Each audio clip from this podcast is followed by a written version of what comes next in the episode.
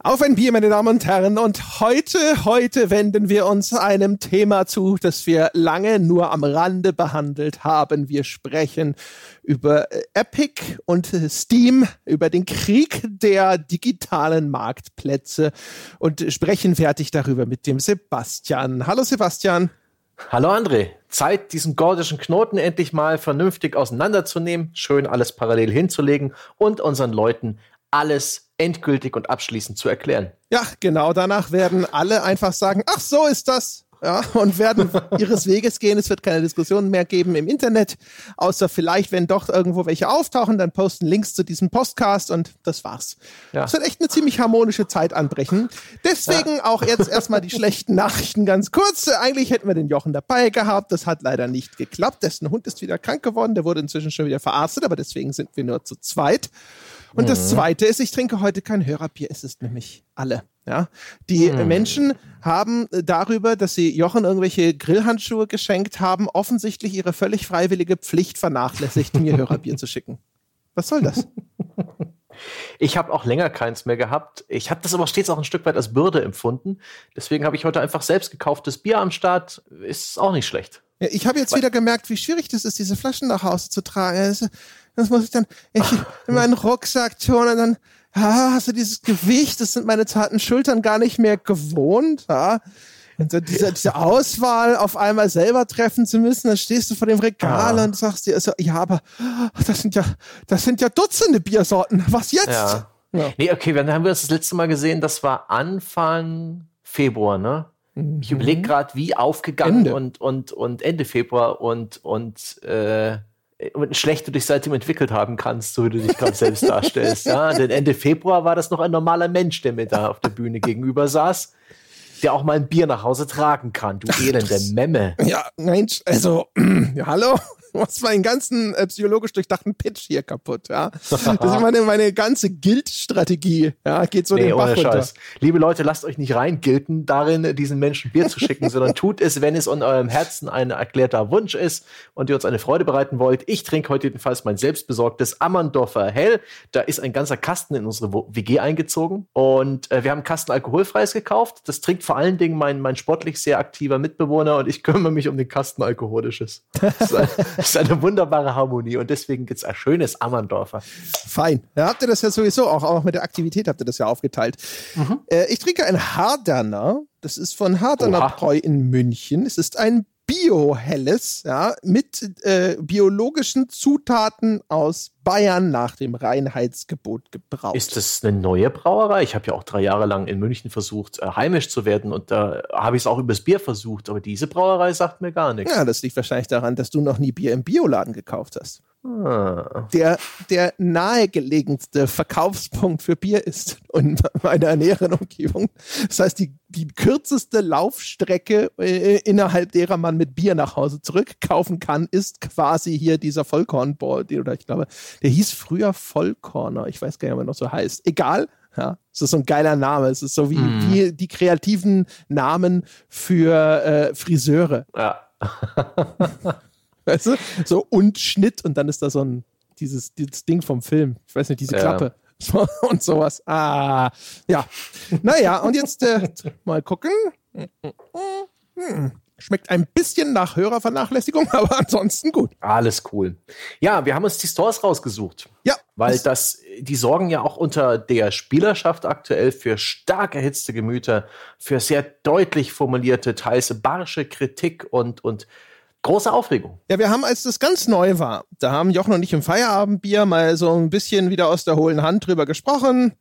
Und dann haben wir irgendwann, wir haben auch gedacht, so, naja, mein Gott, ne, da regen sich jetzt alle drü kurz drüber auf und dann ist das aber auch schon bald wieder Geschichte und jetzt dann nochmal was drüber zu machen. Ich glaube, wir haben irgendwo vielleicht im Mailback oder so, irgendwo haben wir, wir haben mindestens zwei, drei Mal nebenbei drüber gesprochen. Mhm. Wir haben immer gedacht, so, ja, das Thema ist ja eigentlich schon durch. Und jetzt hat unser Forum-Thread zu dem Thema, glaube ich, inzwischen 30 Seiten oder sowas mhm. und es schreiben uns immer wieder Leute, dass wir doch auch mal das äh, zu dem Thema machen könnten. Und dann haben wir uns gedacht, so, okay, offensichtlich geht dieses Thema nicht so schnell vorbei. Dann ja. brechen wir doch tatsächlich mal drüber drüber äh, an prominenter Stelle und das haben wir uns halt für heute vorgenommen. Genau. Ich habe das in meinem Magazin, das gibt es für Bäcker alle 14 Tage, wo ich praktisch die Nachrichtenlage aus der Branche so ein bisschen wiederhole, gefiltert nach dem, was mich halt so interessiert. Ähm, und da habe ich öfters auch mal ein Star Wars Update gegeben. Also ein paar neue Entwicklungen, ein paar neue Zitate, paar neue Nachrichten, wenn es um Exklusivdeals oder irgendwelche Kampfansagen ging.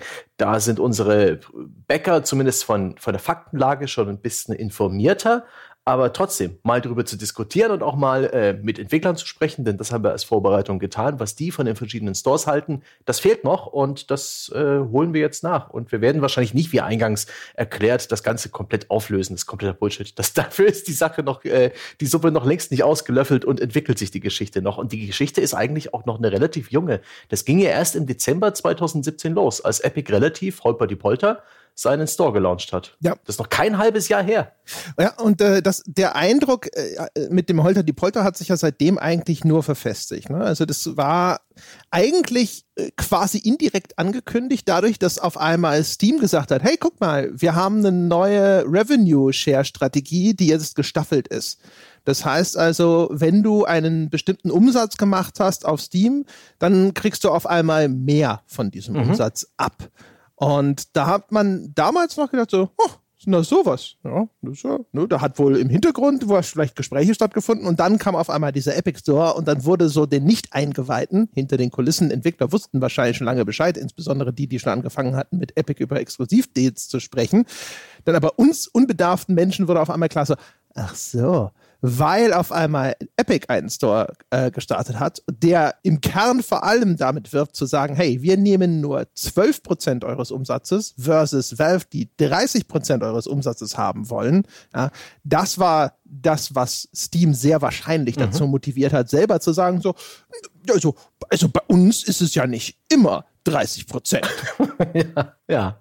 Und ähm, das ist auch, da hat sich die Spielerschaft plötzlich auch mit mit etwas konfrontiert gesehen, dass dieser Store äh, geworben hat, aber gar nicht für die Spieler, sondern er hat um Entwickler geworben. Die Kundschaft des Epic Game Stores und auch die Kundschaft des Steam Stores sozusagen sind ja eigentlich die Entwickler, die da ihr, ihr virtuelles Schaufenster bekommen, die da ihre Spiele verkauft und ausgeliefert bekommen, die Zahlungen abgewickelt und dann eben bei aktuell dem Usus bei äh, PlayStation, bei Xbox, bei Nintendo im App Store, bei ähm, IO, ähm, bei Android im Play Store und ähm, bislang eigentlich üblich war es da 30 Prozent zu verlieren. Und plötzlich kommt da dieses äh, freche Epic Games, die Taschen frisch gefüllt mit hunderten Millionen bis Milliarden äh, Dollars von, vom Fortnite-Erfolg und sagt, wir nehmen bloß 12 Prozent. Und ey, die 5 Prozent Unreal Engine Gebühr, die ihr zahlen müsst, wenn ihr unsere Engine benutzt, wenn ihr bei uns im Store veröffentlicht, die schenken wir euch auch noch. Das war eine krasse Kampfansage und eine, die sich halt nicht an den Spieler gerichtet hat. Dieser Store hat deutlich weniger Features äh, bis heute und auch äh, sie sind weniger geplant als bei Steam. Und ähm, ich glaube, das hat vor allen Dingen viele User vor den Kopf gestoßen. Und dazu eben noch die vielen äh, Exklusivdeals, die in krasser Schlagzahl veröffentlicht wurden seit Dezember. Ja, vielleicht nur der Vollständigkeit halber, ähm, weil da geht's schon los mit äh, Informationen, die zumindest mir noch gar nicht so bewusst waren. Diese Staffelung, die Steam eingeführt hat, die ist jetzt wie folgt, dass du zwischen 10 und 50 äh, Millionen Umsatz kriegst du, also ist der Steam-Anteil nur noch 25 Prozent, also 75 Prozent an den Entwickler und bei über 50 Millionen sind es nur noch 20 Prozent, die Steam sich einverleibt. Das heißt also, in dieser höchsten Gewichtsklasse ist dann der Unterschied zwischen Steam und dem Epic Store nur noch 8% und nicht mehr 18%. Und was ich mhm. zum Beispiel nicht wusste, was jetzt in den Gesprächen mit äh, Entwicklern rausgekommen ist, das ist der, ähm, der aggregierte Umsatz des einzelnen Publishers oder Entwicklers auf Steam. Also das muss nicht dein einzelnes Spiel ah. 10 Millionen machen, damit du auf diesen niedrigeren Satz kommst, sondern du du, der jetzt Spiele auf Steam veröffentlichst, ja, musst das machen. Was ich nicht rausfinden konnte, ist, ob da ein Zeitraum dranhängt. Mhm. Ähm, das äh, konnte, wollte man mir nicht sagen. Ähm, das heißt also, ich weiß nicht, sind es, muss ich 10 Millionen in einem Jahr machen, damit ich nur noch 25 Prozent an Steam abdrücke oder ist es Lifetime? Und wenn ich jetzt so als, keine Ahnung, Dedelic seit fünf Jahren 80 Titel oder so auf Steam verkauft habe und insgesamt dann halt eben auch locker vielleicht auf 50 Millionen oder so gekommen bin, habe ich dann auch schon den Vorzug von nur noch 20 Prozent. Das wusste ich auch nicht. Das ist mir völlig neu gewesen. Ich habe da auch immer gedacht, dass es sich lediglich auf ein einzelnes Spiel bezieht und sich deswegen wirklich nur an die Publisher von AAA wendet, dieses kleine Friedensangebot von Valve. Aber so geht es dann ja schon auch in den Double-A-Bereich oder in den Bereich größerer Indie-Publisher. Das finde ich ja gar nicht mal so schlecht. Genau, also da ist es schon mal sozusagen der, der erste Schritt gegangen. Und das ist ja sowieso ein bisschen bemerkenswert bei der ganzen Geschichte. Ähm, das sind äh, das ist eine Auseinandersetzung, die erstens durchsetzt ist von sage ich mal, Desinformation und teilweise auch gesteuert von den beiden Parteien, ins insbesondere von Epic. Werden wir, werden mhm. wir nochmal drauf kommen, wenn wir über die Aussagen von Epic zu irgendwelchen Erfolgsmeldungen sprechen. Was auch noch ganz interessant ist, ist ja, die ganze Zeit wurde darüber diskutiert, dass Epic insbesondere jetzt hier seine Fortnite-Millionen investiert. Tatsächlich habe ich aber auch gesehen, dass Epic ausgerechnet im Oktober 2018 angekündigt hat, dass sie 1,25 Milliarden an Investment bekommen haben von einer ganzen Reihe von irgendwelchen Investmentfilmen, ja, Vulcan Capital, Iconic, bla bla bla, alles Namen, die hat äh, ein normaler Mensch wie wir noch nie gehört. Mhm. Und die Vermutung ist sehr stark, dieses Investment, das ist das, was hier gerade in den äh, Store gepumpt wird. Das heißt, wahrscheinlich kratzen die ihre Fortnite-Millionen noch gar nicht an. Ja, ich bin auch gespannt, woher diese, ähm, dieses Projekt rührt. Wann Epic sich überlegt hat, wir machen das auch.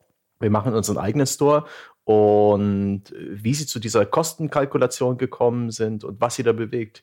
Ich hielt ein Stück weit den Erfolg für Fortnite. Also das ist eine, ein Bauchgefühl vielleicht für einen Anlass, weil sie gesehen haben, wir haben einen eigenen Launcher, wir haben ein riesiges Publikum, wir haben eine große Userbase und das ist ja extrem viel wert, einen registrierten User zu haben, den man bisher jetzt halt bloß Fortnite und vielleicht Unreal Tournament, ein paar andere Epic-Spiele vorsetzt und das einfach auf einen eigenen Store auszuweiten und damit vielleicht auch den unweigerlichen ähm, Rückgang der Fortnite-Zahlen ein bisschen zu kompensieren.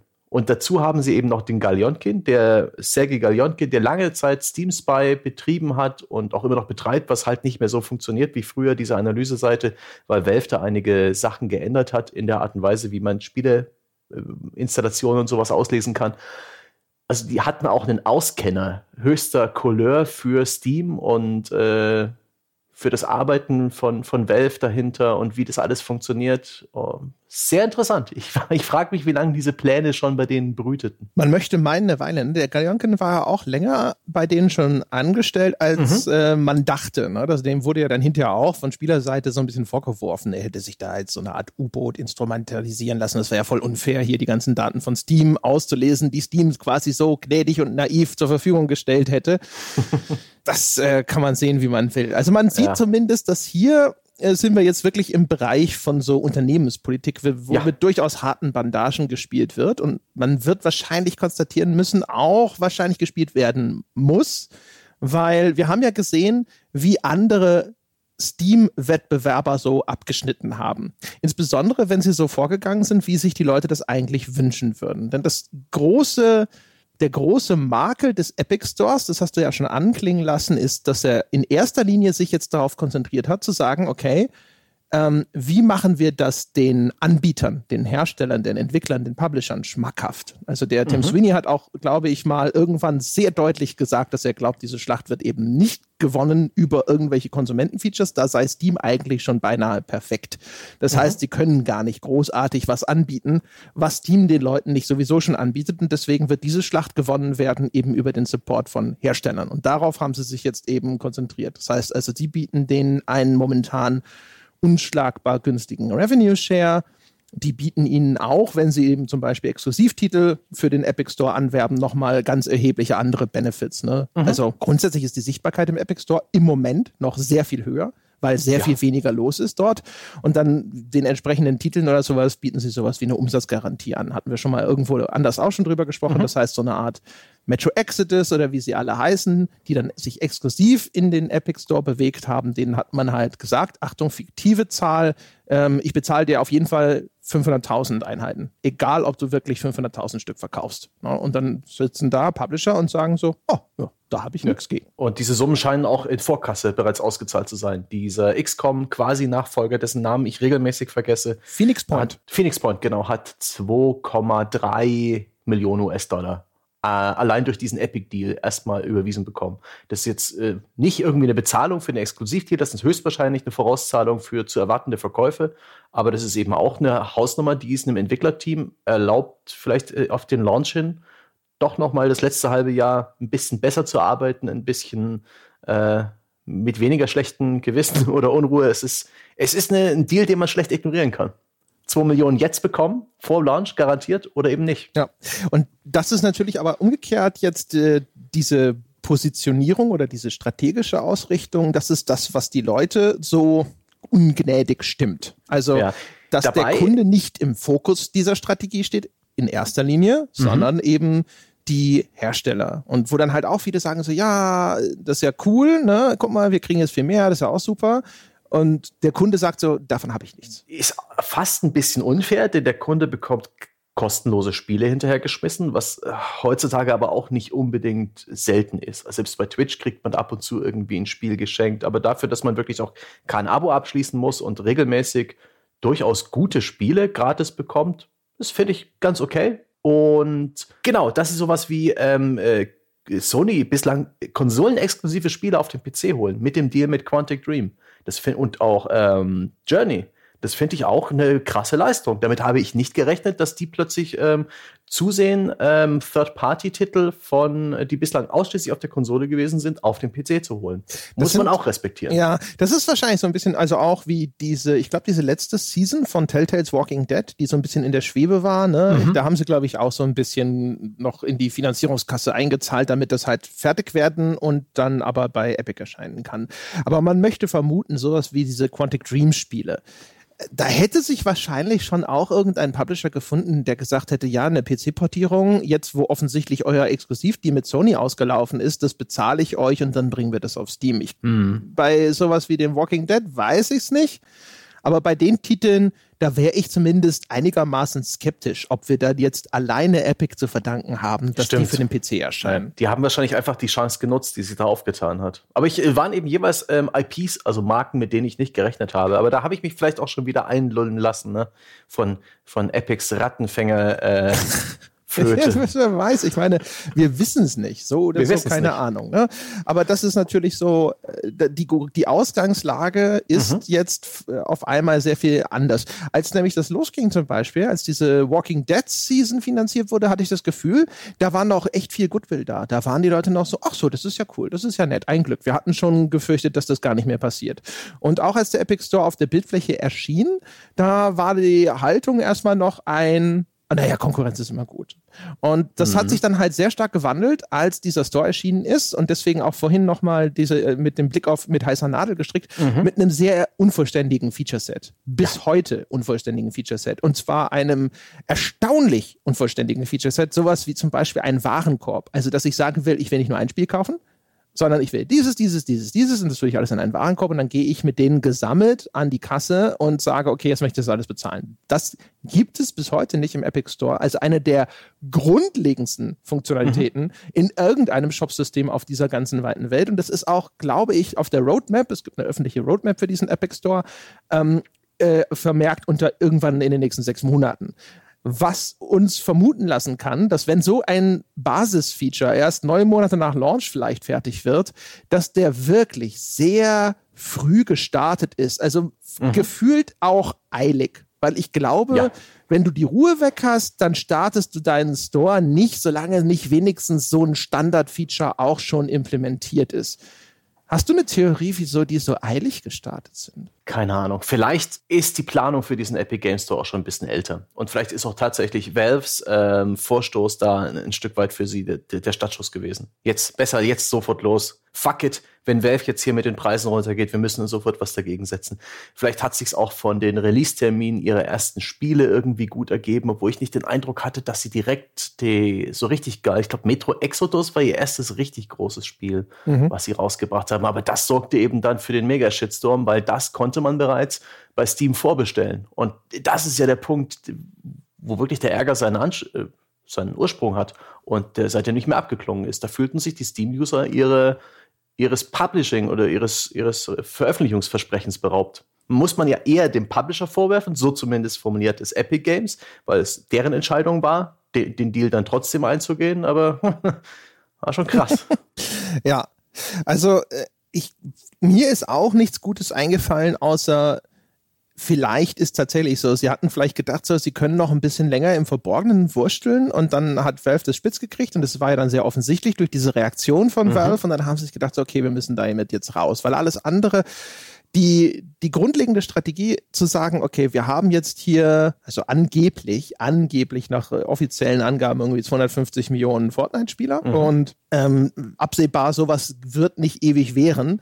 Und jetzt ja. sind wir sozusagen auf dem Höhepunkt unserer Kraft. Was können wir denn machen, um diese Nutzerbasis weiter zu monetarisieren, wie das im Unternehmenssprech so gerne gesagt mhm. wird?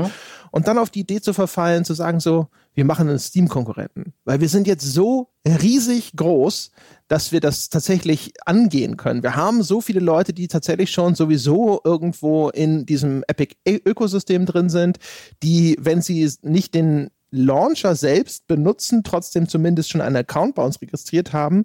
Das ist die Chance, wo wir auch völlig sozusagen agnostisch oder unabhängig vom Erfolg einzelner Titel ja, riesige Umsätze machen können. Sie haben ja auch den auch in der Kritik äh, sehr häufig genannten Partner mit Tencent, die einen erheblichen Teil an Epic haben. Ich glaube 48 Prozent. Und ähm, die, wo, wo man gesehen hat, so okay, Tencent großer Publisher aus dem asiatischen Raum möchte vielleicht auch irgendwo hier in diesen Regionen Fuß fassen, hat in der Hinsicht irgendwie auch viel Expertise.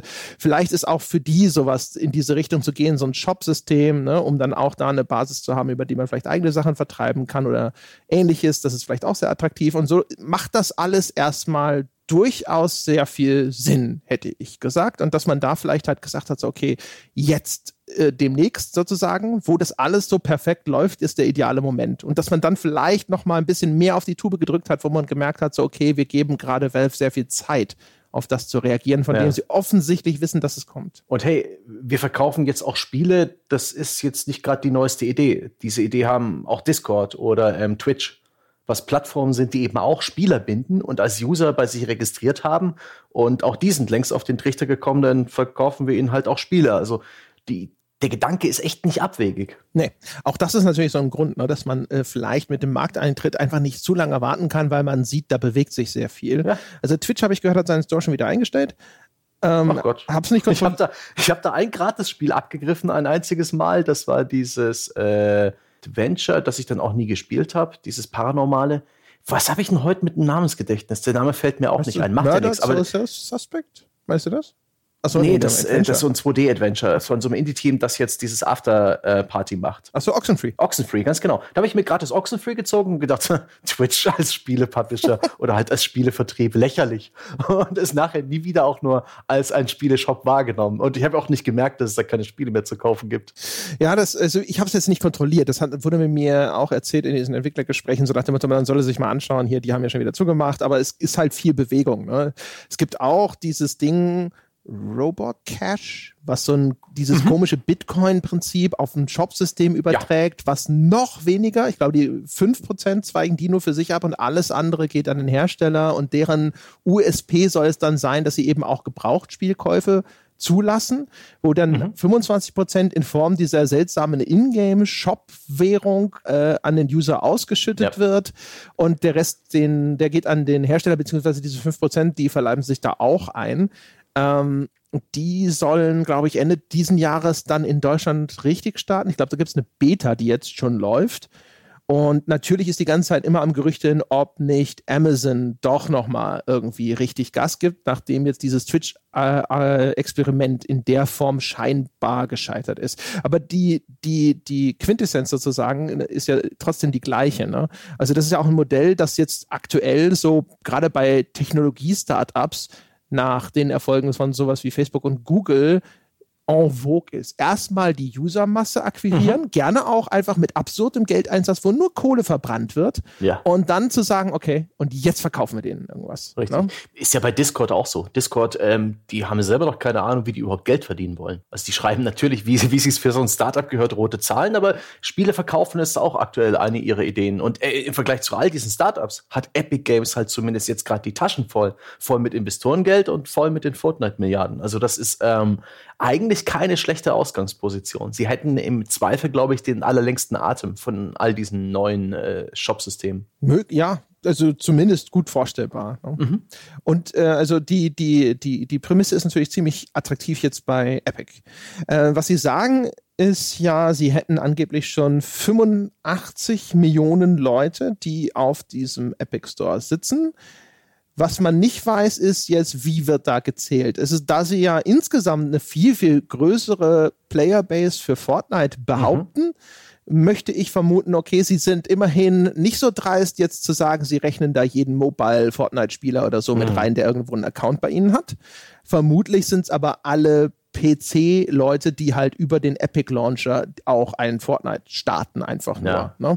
Auch dadurch, dass sie Gratis-Spiele anbieten, lässt, lassen sich diese Zahlen eben auch wunderbar aufblasen, ohne dass da irgendjemand ein zahlender Kunde ist. Genau, das kommt noch hinzu. Das macht ja zum Beispiel auch Humble Bundle seit einer ganzen mhm. Weile. Da kriege ich auch immer meine E-Mail und dann sagt mir Humble Bundle so, hey, dieses Spiel gibt es gerade bei uns kostenlos. Da gehe ich da hin und klicke das pflichtschuldig in meinen Account und das war's.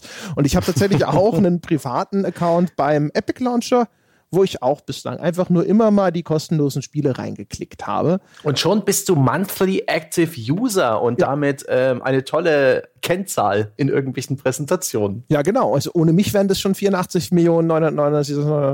Also äh, die, die Zahl ist zu hinterfragen. Auch insofern, als das natürlich, also wir gehen davon aus, dass sind Fortnite-Zahlen mit reingemischt, ne? Reine PC-Fortnite-Zahlen sehr wahrscheinlich, aber trotzdem. Klar. Und das dazu passt ein bisschen. Epic macht ja auch Werbung. Und jetzt sind wir in dem Bereich, was ich vorhin schon gesagt habe, dass hier sehr viel mit Informationen gearbeitet wird, wo, wo man drüber streiten kann, ob es nicht eher Desinformation ist. Ähm, die sagen ja, hey, 40 Prozent der Leute haben gar kein Steam installiert ne, von den Leuten, die Kunde bei uns sind. Und das mhm. ist natürlich ein Argument in Richtung Hersteller zu sagen, hey, 40 Prozent neue Zielgruppe. Ich habe auch tatsächlich mit Entwicklern gesprochen, die dann halt gesagt haben, so, wenn das stimmen würde, das könnte ja bedeuten, dass hier Epic völlig neue Zielgruppen äh, mhm. aufmacht. Und ich habe halt gesagt, so, das kann es bedeuten. Das kann auch bedeuten, dass 40 Prozent von denen reine Free-to-Play-User sind, die nie ja. und nimmer für deinen, deinen Vollpreis oder dein, dein Vorab-Bezahlspiel einen Cent ausgeben werden. Das sind die Fortnite-Zehnjährigen, die von Steam noch nie was gehört haben die sich ihren PC erquengelt haben, um Fortnite zu spielen. Ja, also sowas, sowas ist durchaus möglich. Mhm. Bei Fortnite ist natürlich jetzt auch so, du hast jetzt natürlich so ein bisschen schnippisch gesagt, die Zehnjährigen. Wir wissen zumindest, dass Fortnite eine vergleichsweise junge Zielgruppe hat, ne? so wie das bei Free-to-Play auch gerne der Absolut. Fall ist. Ne? Da hatte äh, die Petra Fröhlich von Gameswirtschaft vor kurzem eine Analyse der meistgespielten ähm, Spiele so in, in den verschiedenen Altersgruppen in Deutschland und da war Fortnite bei, äh, ich glaube, bei bei den bis 16-Jährigen ganz vorn mit dabei. Und ab dann sinkt das wieder deutlich. Dann spielt, da wird COD gespielt, wird FIFA gespielt, aber es ist tatsächlich eine sehr junge Zielgruppe, die Fortnite spielt. Vielleicht auch sogar eine, die noch gar nicht irgendwie über Kreditkarten oder Bezahlmöglichkeiten verfügt im Internet, weil sie eben noch minderjährig ist. Ja, wo natürlich dann jetzt automatisch an auch nochmal erschwerend hinzukommt, dass der Epic Store momentan noch ein sehr begrenztes Portfolio an Bezahlmöglichkeiten anbietet. Mhm.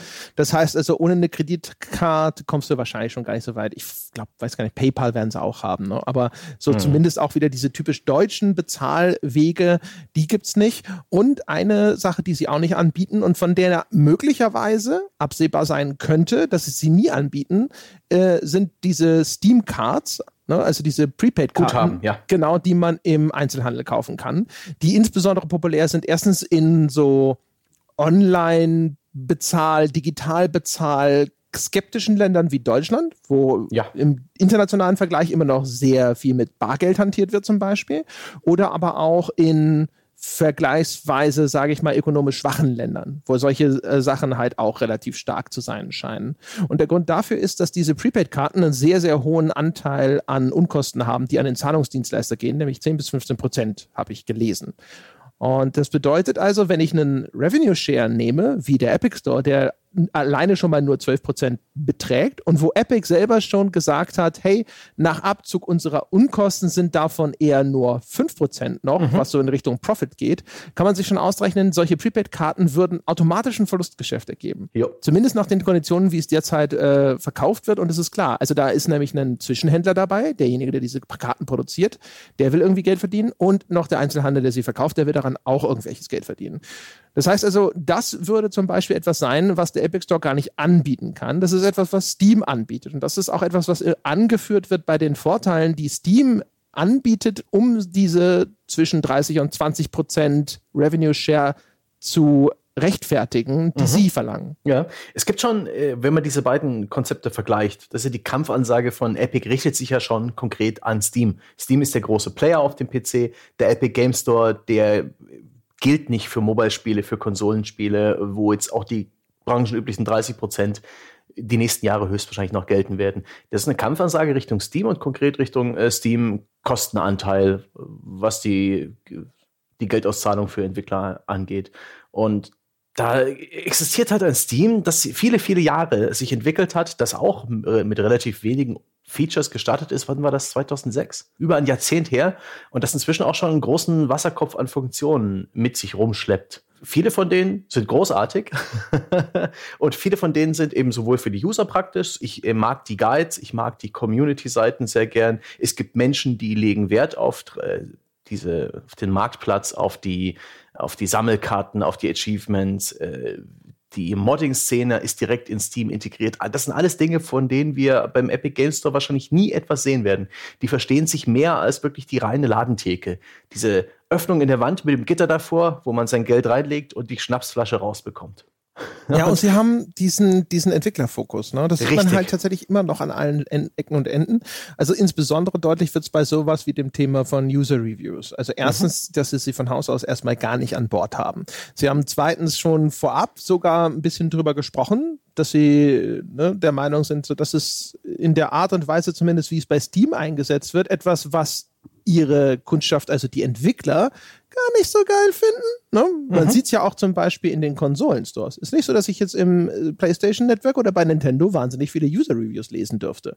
Da kriege ich vielleicht eine Sternchenwertung angeboten, die auf unerklärliche Weise fast immer mindestens vier, viereinhalb Sternchen beträgt. Yep. Äh, und das war's. Und ich kann irgendwie gar nicht großartig nachlesen, was da für eine Ratio dahinter steckt. Und in diesem System zum Beispiel ist Team für, für mich als Kunden unfassbar viel besser und unfassbar viel nützlicher. Aber gibt halt sowas wie eben die Review-Bombings, wie, wie, man das so nennt, ne? wo Leute, massenhaft Leute auf Steam strömen, um dort schlechte Reviews zu vergeben und ihren Unmut dadurch in irgendeiner Form greifbar zu machen. Wir hatten das schon in einer der vergangenen Folgen mal, dass wir darüber gesprochen haben, dass einerseits die Review-Bombings selbstverständlich teilweise erstens völlig ungerechtfertigt sind. Ne? Also mhm. wenn es die Call of Duty-Fans und die Battlefield-Fans, die haben sich mal ein paar Jahre lang abwechselnd ihre Spiele runtergebombt, um zu verdeutlichen, dass ja Battlefield oder Call of Duty jeweils scheiße sind. Und äh, dass da ein Entwickler dann, das war, das war jetzt glaube ich nicht auf Steam, sondern auf Metacritic, aber der Punkt steht sozusagen, dass ein Entwickler darunter leiden muss, dass sein Review-Score Opfer eines solchen Lagerkampfes wird, ist eigentlich nicht in irgendeiner Form logisch zu erklären oder auch nicht zumutbar. Und da ist es klar, dass die Entwickler dann auf ihrer Seite sagen so, was soll dieser Bullshit? Wieso muss ich mit dem, warum muss ich mir das antun sozusagen? Mhm. Insbesondere noch, wenn es eben nicht um sowas wie Metacritic geht, sondern wenn es um sowas wie Steam geht, wo jemand, der quasi mit ihnen im gleichen Boot sitzt, also der Geld verdient an dem, was sie da tun.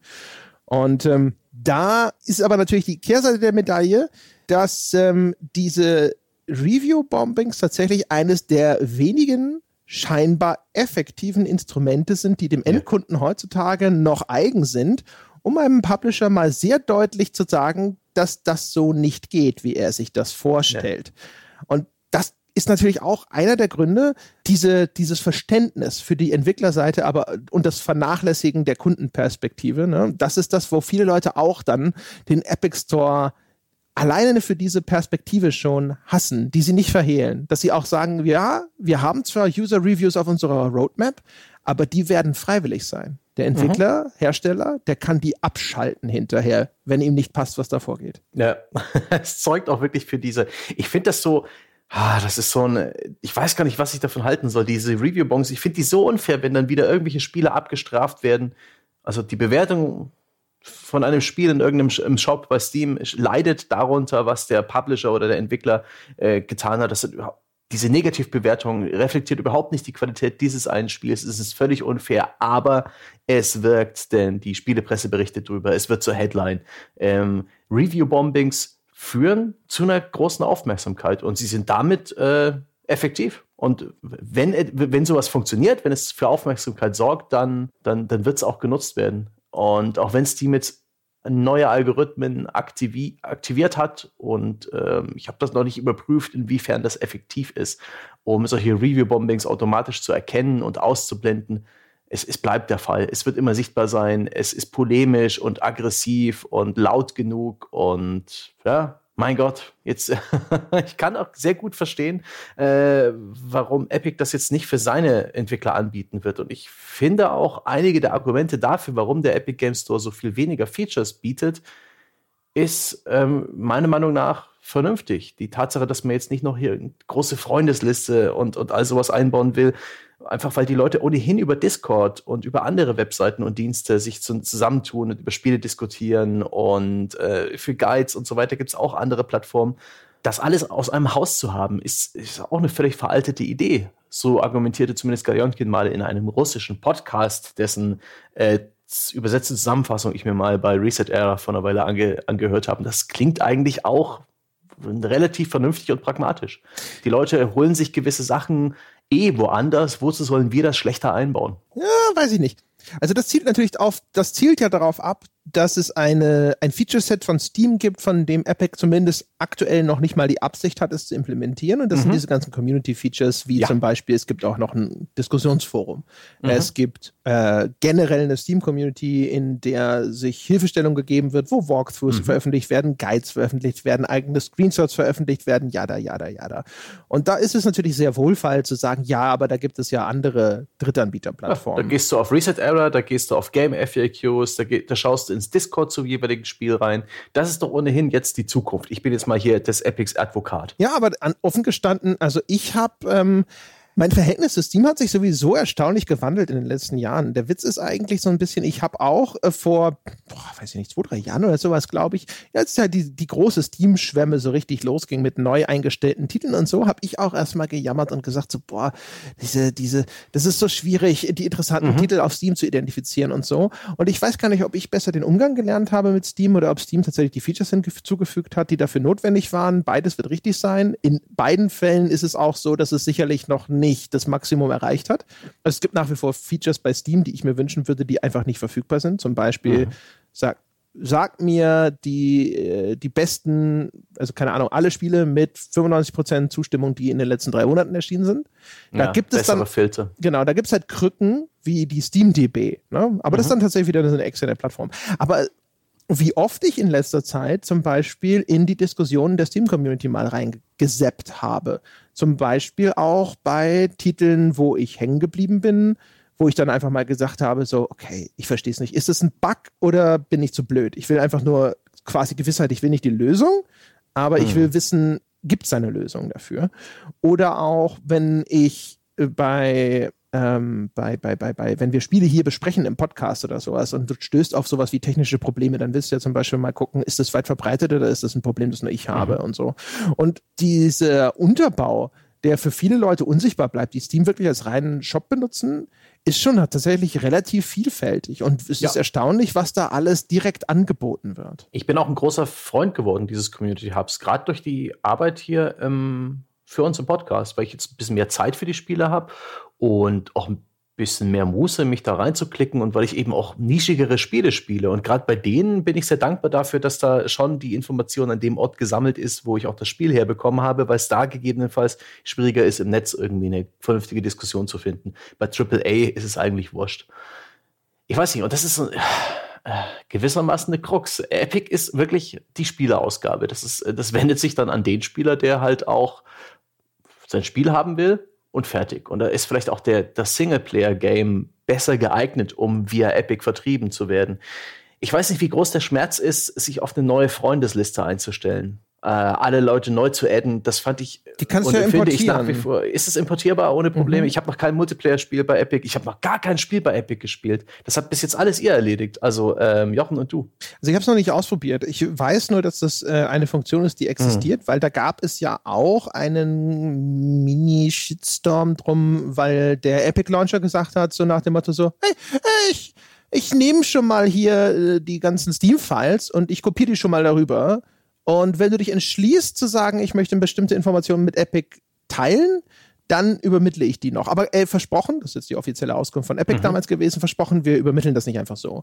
Und Leute haben erstmal nur festgestellt, so, Moment mal, was macht denn der da an meinen Steam-Files rum? Äh, mhm. ohne dass ich jemals seine Zustimmung erteilt habe. Ne? Und Epic hat das damals verteidigt und hat gesagt, so, hey, das ist jetzt sozusagen jetzt erstmal nur äh, schon mal, das wird schon mal vorweg sozusagen von dem Ding dann kopiert, aber das macht noch nichts damit. Und das ist ja auch so ein Ding, äh, weil diese respektable Beteiligung von Tencent an Epic existiert, mhm. äh, sind die Leute natürlich extra super kritisch, weil sie sagen, ja. erstens chinesisches Unternehmen und was China angeht, hat man sowieso einige Vorbehalte, teils gerechtfertigt, teils wahrscheinlich auch einfach tatsächlich nur einfach reine Vorurteile, ne? so mhm. nach dem Motto, wie die mit Datenschutz umgehen und sonstige Geschichten. Das ist mir damals bei diesem ähm, PUBG-Klon äh, Rings of Elysium, der heißt außerhalb von Europa oder der westlichen Welt ähm, Europa, lustigerweise. Ähm, interessantes Spiel. Ich habe ein paar Stunden reingespielt, äh, ganz, ganz eigenwillig. Ähm, hat einige Dinge besser und einige Dinge schlechter gemacht als PUBG, aber in, in der Welle dieser Battle Royale-Spiele auf jeden Fall einer der interessanten äh, Vertreter.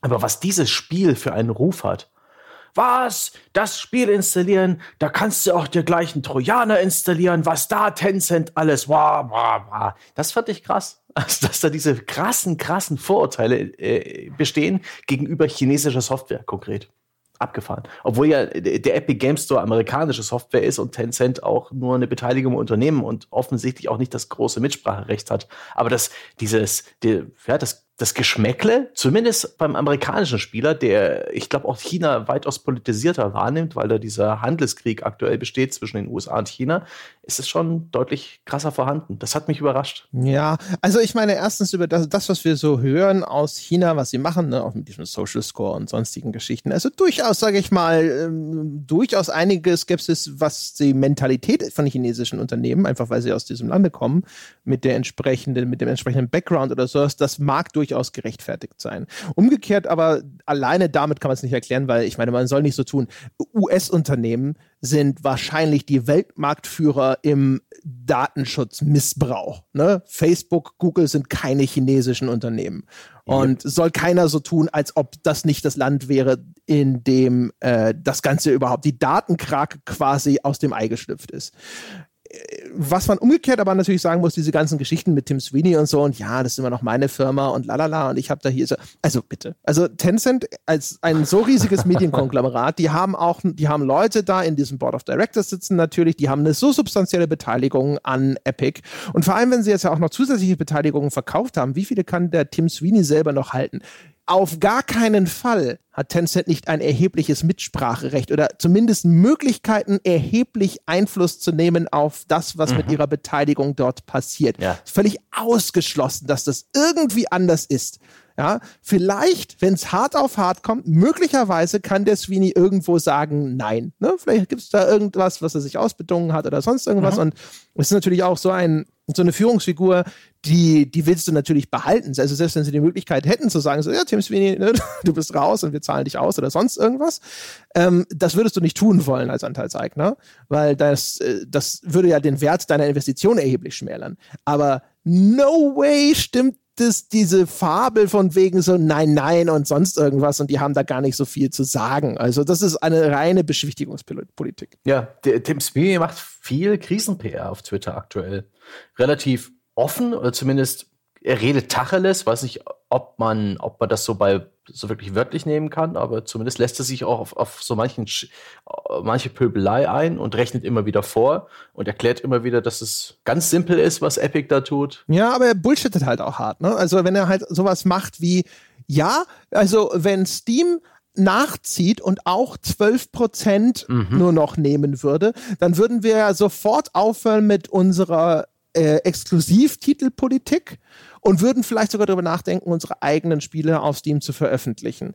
Was ja, das ist halt so ein Ding, wo du sagst so, ja, weil du weißt, dass so wie Steam aktuell funktioniert, also wir haben ja vorhin schon gesagt, zum Beispiel solche Geschichten wie diese Prepaid-Karten oder sonst irgendwas, können sie sich das nicht erlauben, weil 12% für sie ein totales Verlustgeschäft ist, weil es auch völlig idiotisch wäre, jetzt schon auf einmal so weit runterzugehen. Also es gibt ja noch gar keine Notwendigkeit, das zu tun. Also das ist so, so ein bisschen in, in MMA, äh, was ich ja gerne schaue. Ja, ne? Da kommt wieder eine MMA-Metapher. Jetzt kommt die MMA-Anekdote, genau. Was da manchmal passiert ist, dass äh, ähm, so typischerweise viel von der Promotion von Kämpfen in MMA, also MMA steht für Mixed Martial Arts, das sind so Kämpfe, diese Käfigkämpfe, wir haben sie vielleicht schon gesehen, meine Damen und Herren da draußen.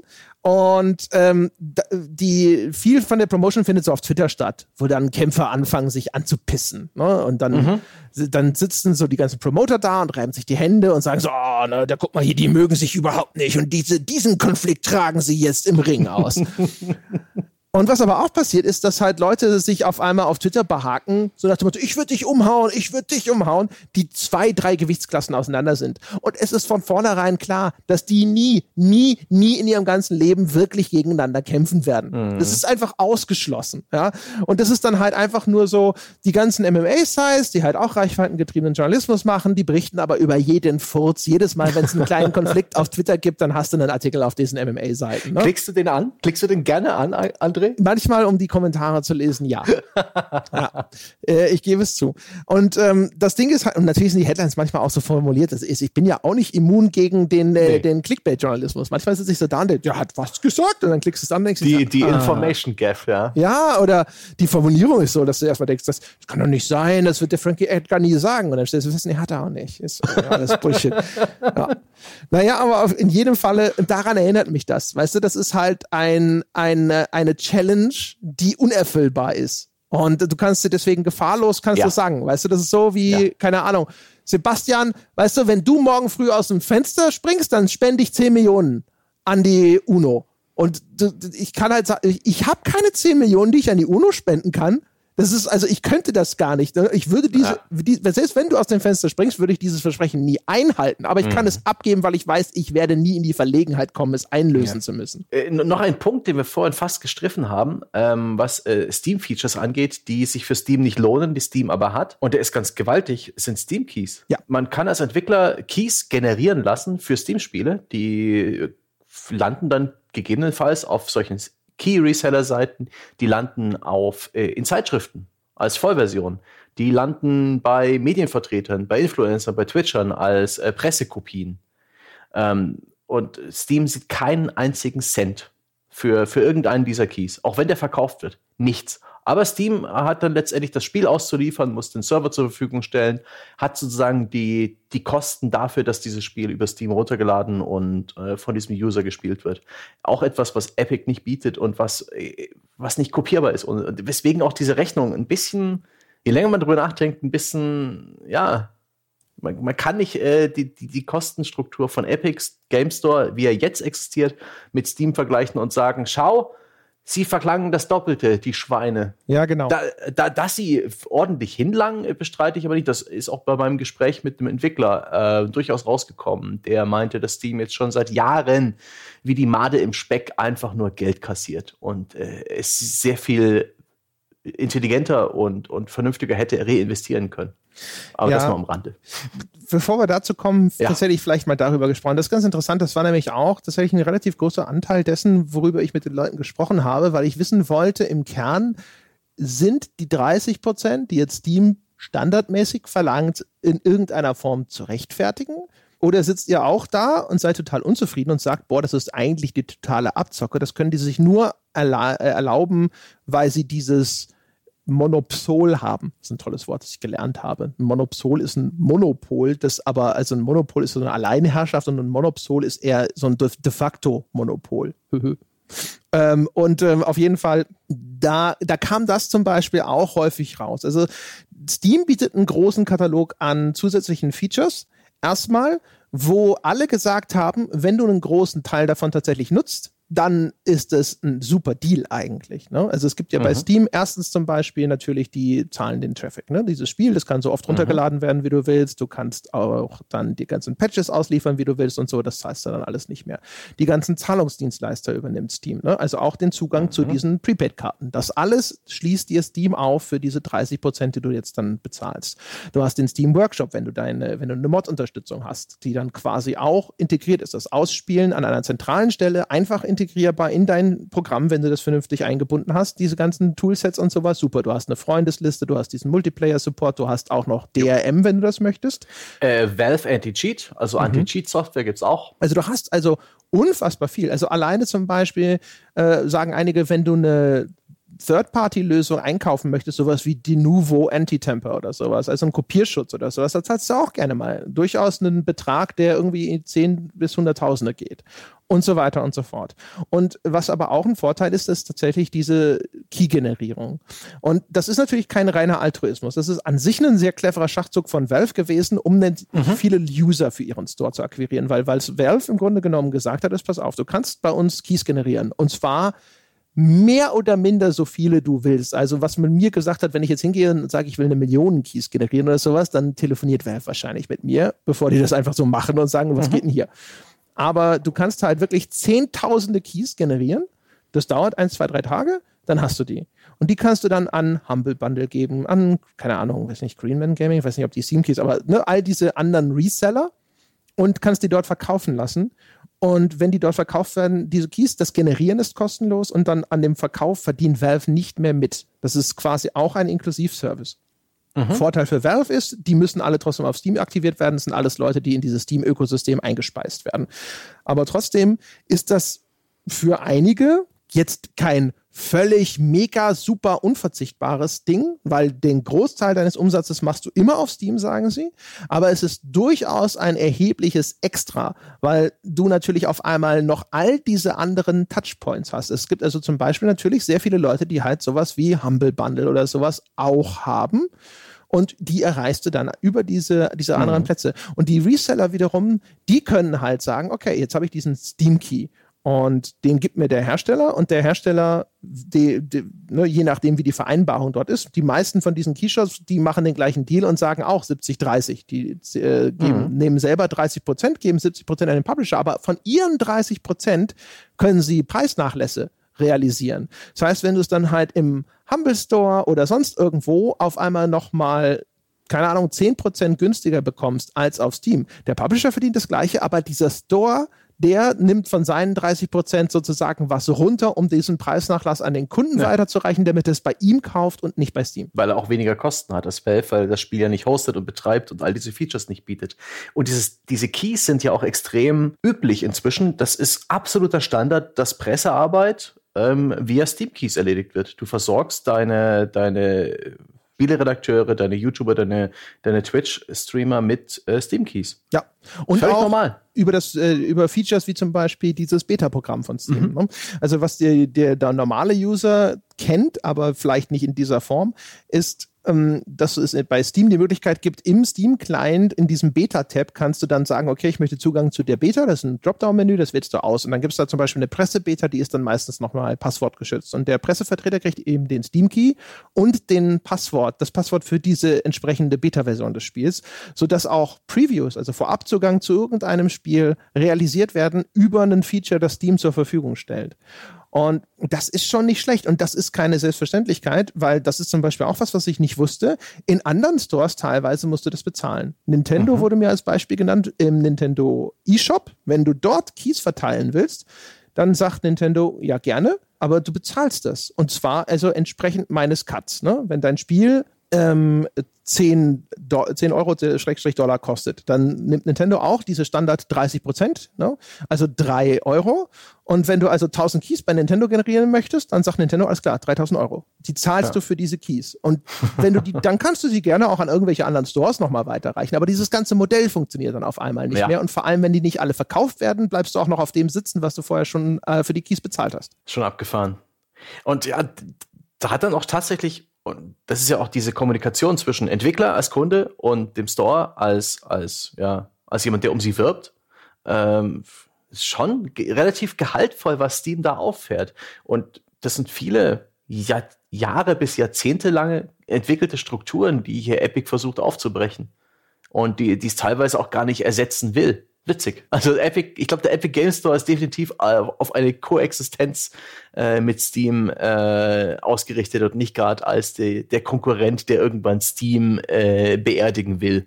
wollen sie, glaube ich, gar nicht, können sie gar nicht. Lächerlich der das, Gedanke. Ja, also da hatten wir, wir hatten damals also, als wir, als direkt das losging in dem Feierabendbier, in diesem Ding, wo wir so ein bisschen aus dem Bauch raus das Ganze kommentiert haben, da habe ich damals gesagt, ich glaube nicht, dass die Steam vom Thron stoßen können. Und die Logik hinter dieser Prognose, auch wenn sie noch in Unkenntnis bestimmter Maßnahmen erfolgt ist, also diese ganze Exklusivspielstrategie zum Beispiel, die war damals noch nicht absehbar, die halte ich nach wie vor für valide. Und meine Argumentation damals war, wenn du mit einem neuen Produkt an den Markt gehst, dann ist die Frage, die sich immer stellt, erstens, was bietest du, was wirklich Neues? Was ist denn überhaupt ein Mehrwert für den Kunden? Das ist Teil eins. Ne? Also es muss ja irgend, irgendwas muss ja daran sein, wo der Kunde hinter sagt, ja, das möchte ich kaufen.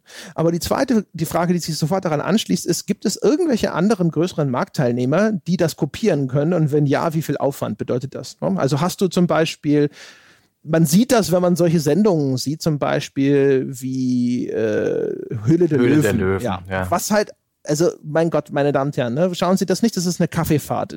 Also, ne? Sehr, das ja? ist eine wunderbare Beschreibung ja. für dieses Format. Es ist aber gleichzeitig ein Guilty Pleasure. Niemand gibt es zu, alle schauen es. Ja, also ich habe da in der ersten Staffel damals ein paar Folgen geschaut und sowas und fand es tatsächlich auch ganz nett, ne? weil es tatsächlich so ein paar Einblicke gibt in äh, die Denkweise. Ich habe ja damals zu Krawallzeiten hatten wir eine Zeit lang, als es dann darum ging, so läuft nicht mehr so gut, schauen wir mal, ob wir es verkauft bekommen oder sowas und wir haben unter anderem auch bei Venture Capital Firmen mal mal gepitcht und sowas. Und ähm, das ist halt auch so. Die, diese Denkweise, die dann halt eben auch in der Höhle der Löwen zum Ausdruck kommt. So dieses, okay, hast du irgendein Patent? Oder kann das hinter jeder auch machen? der jetzt schon unterwegs ist. Ne? Wenn du eine neue Nudelsuppe an den Markt bringst, dann ist natürlich die Frage, kann Erasco nächste Woche genau die gleiche Nudelsuppe auch rausbringen? Sei, weißt du, wenn du jetzt so sagst, so, ja, meine hat halt Vollkornnudeln mhm. und alle Leute stehen momentan auf Vollkorn, deswegen kaufen die das alle, dann sitzen die halt alle da und sagen, ja, schön. Aber ne, wenn Knorr sieht, dass das gut läuft, bringen die auch eine Vollkornnudelsuppe raus. Was hindert die? Und die Frage ist halt auch valide bei Epic versus Steam. Und da bleibe ich dabei. Wenn es äh, drauf ankommt, klar, Steam kann, das haben wir gesehen, jetzt wahrscheinlich nicht ohne Änderungen an seiner aktuellen Struktur auf diese 12% runter. Sie sind aber offensichtlich jetzt ja zumindest schon mal in, mit dieser Staffelung, also bis 20% können sie mhm. runter. Und alles andere, also Exklusivtitel einkaufen, äh, kostenlose Spiele rausballern, gab es auch auf Steam schon übrigens, mhm. und so mhm. weiter.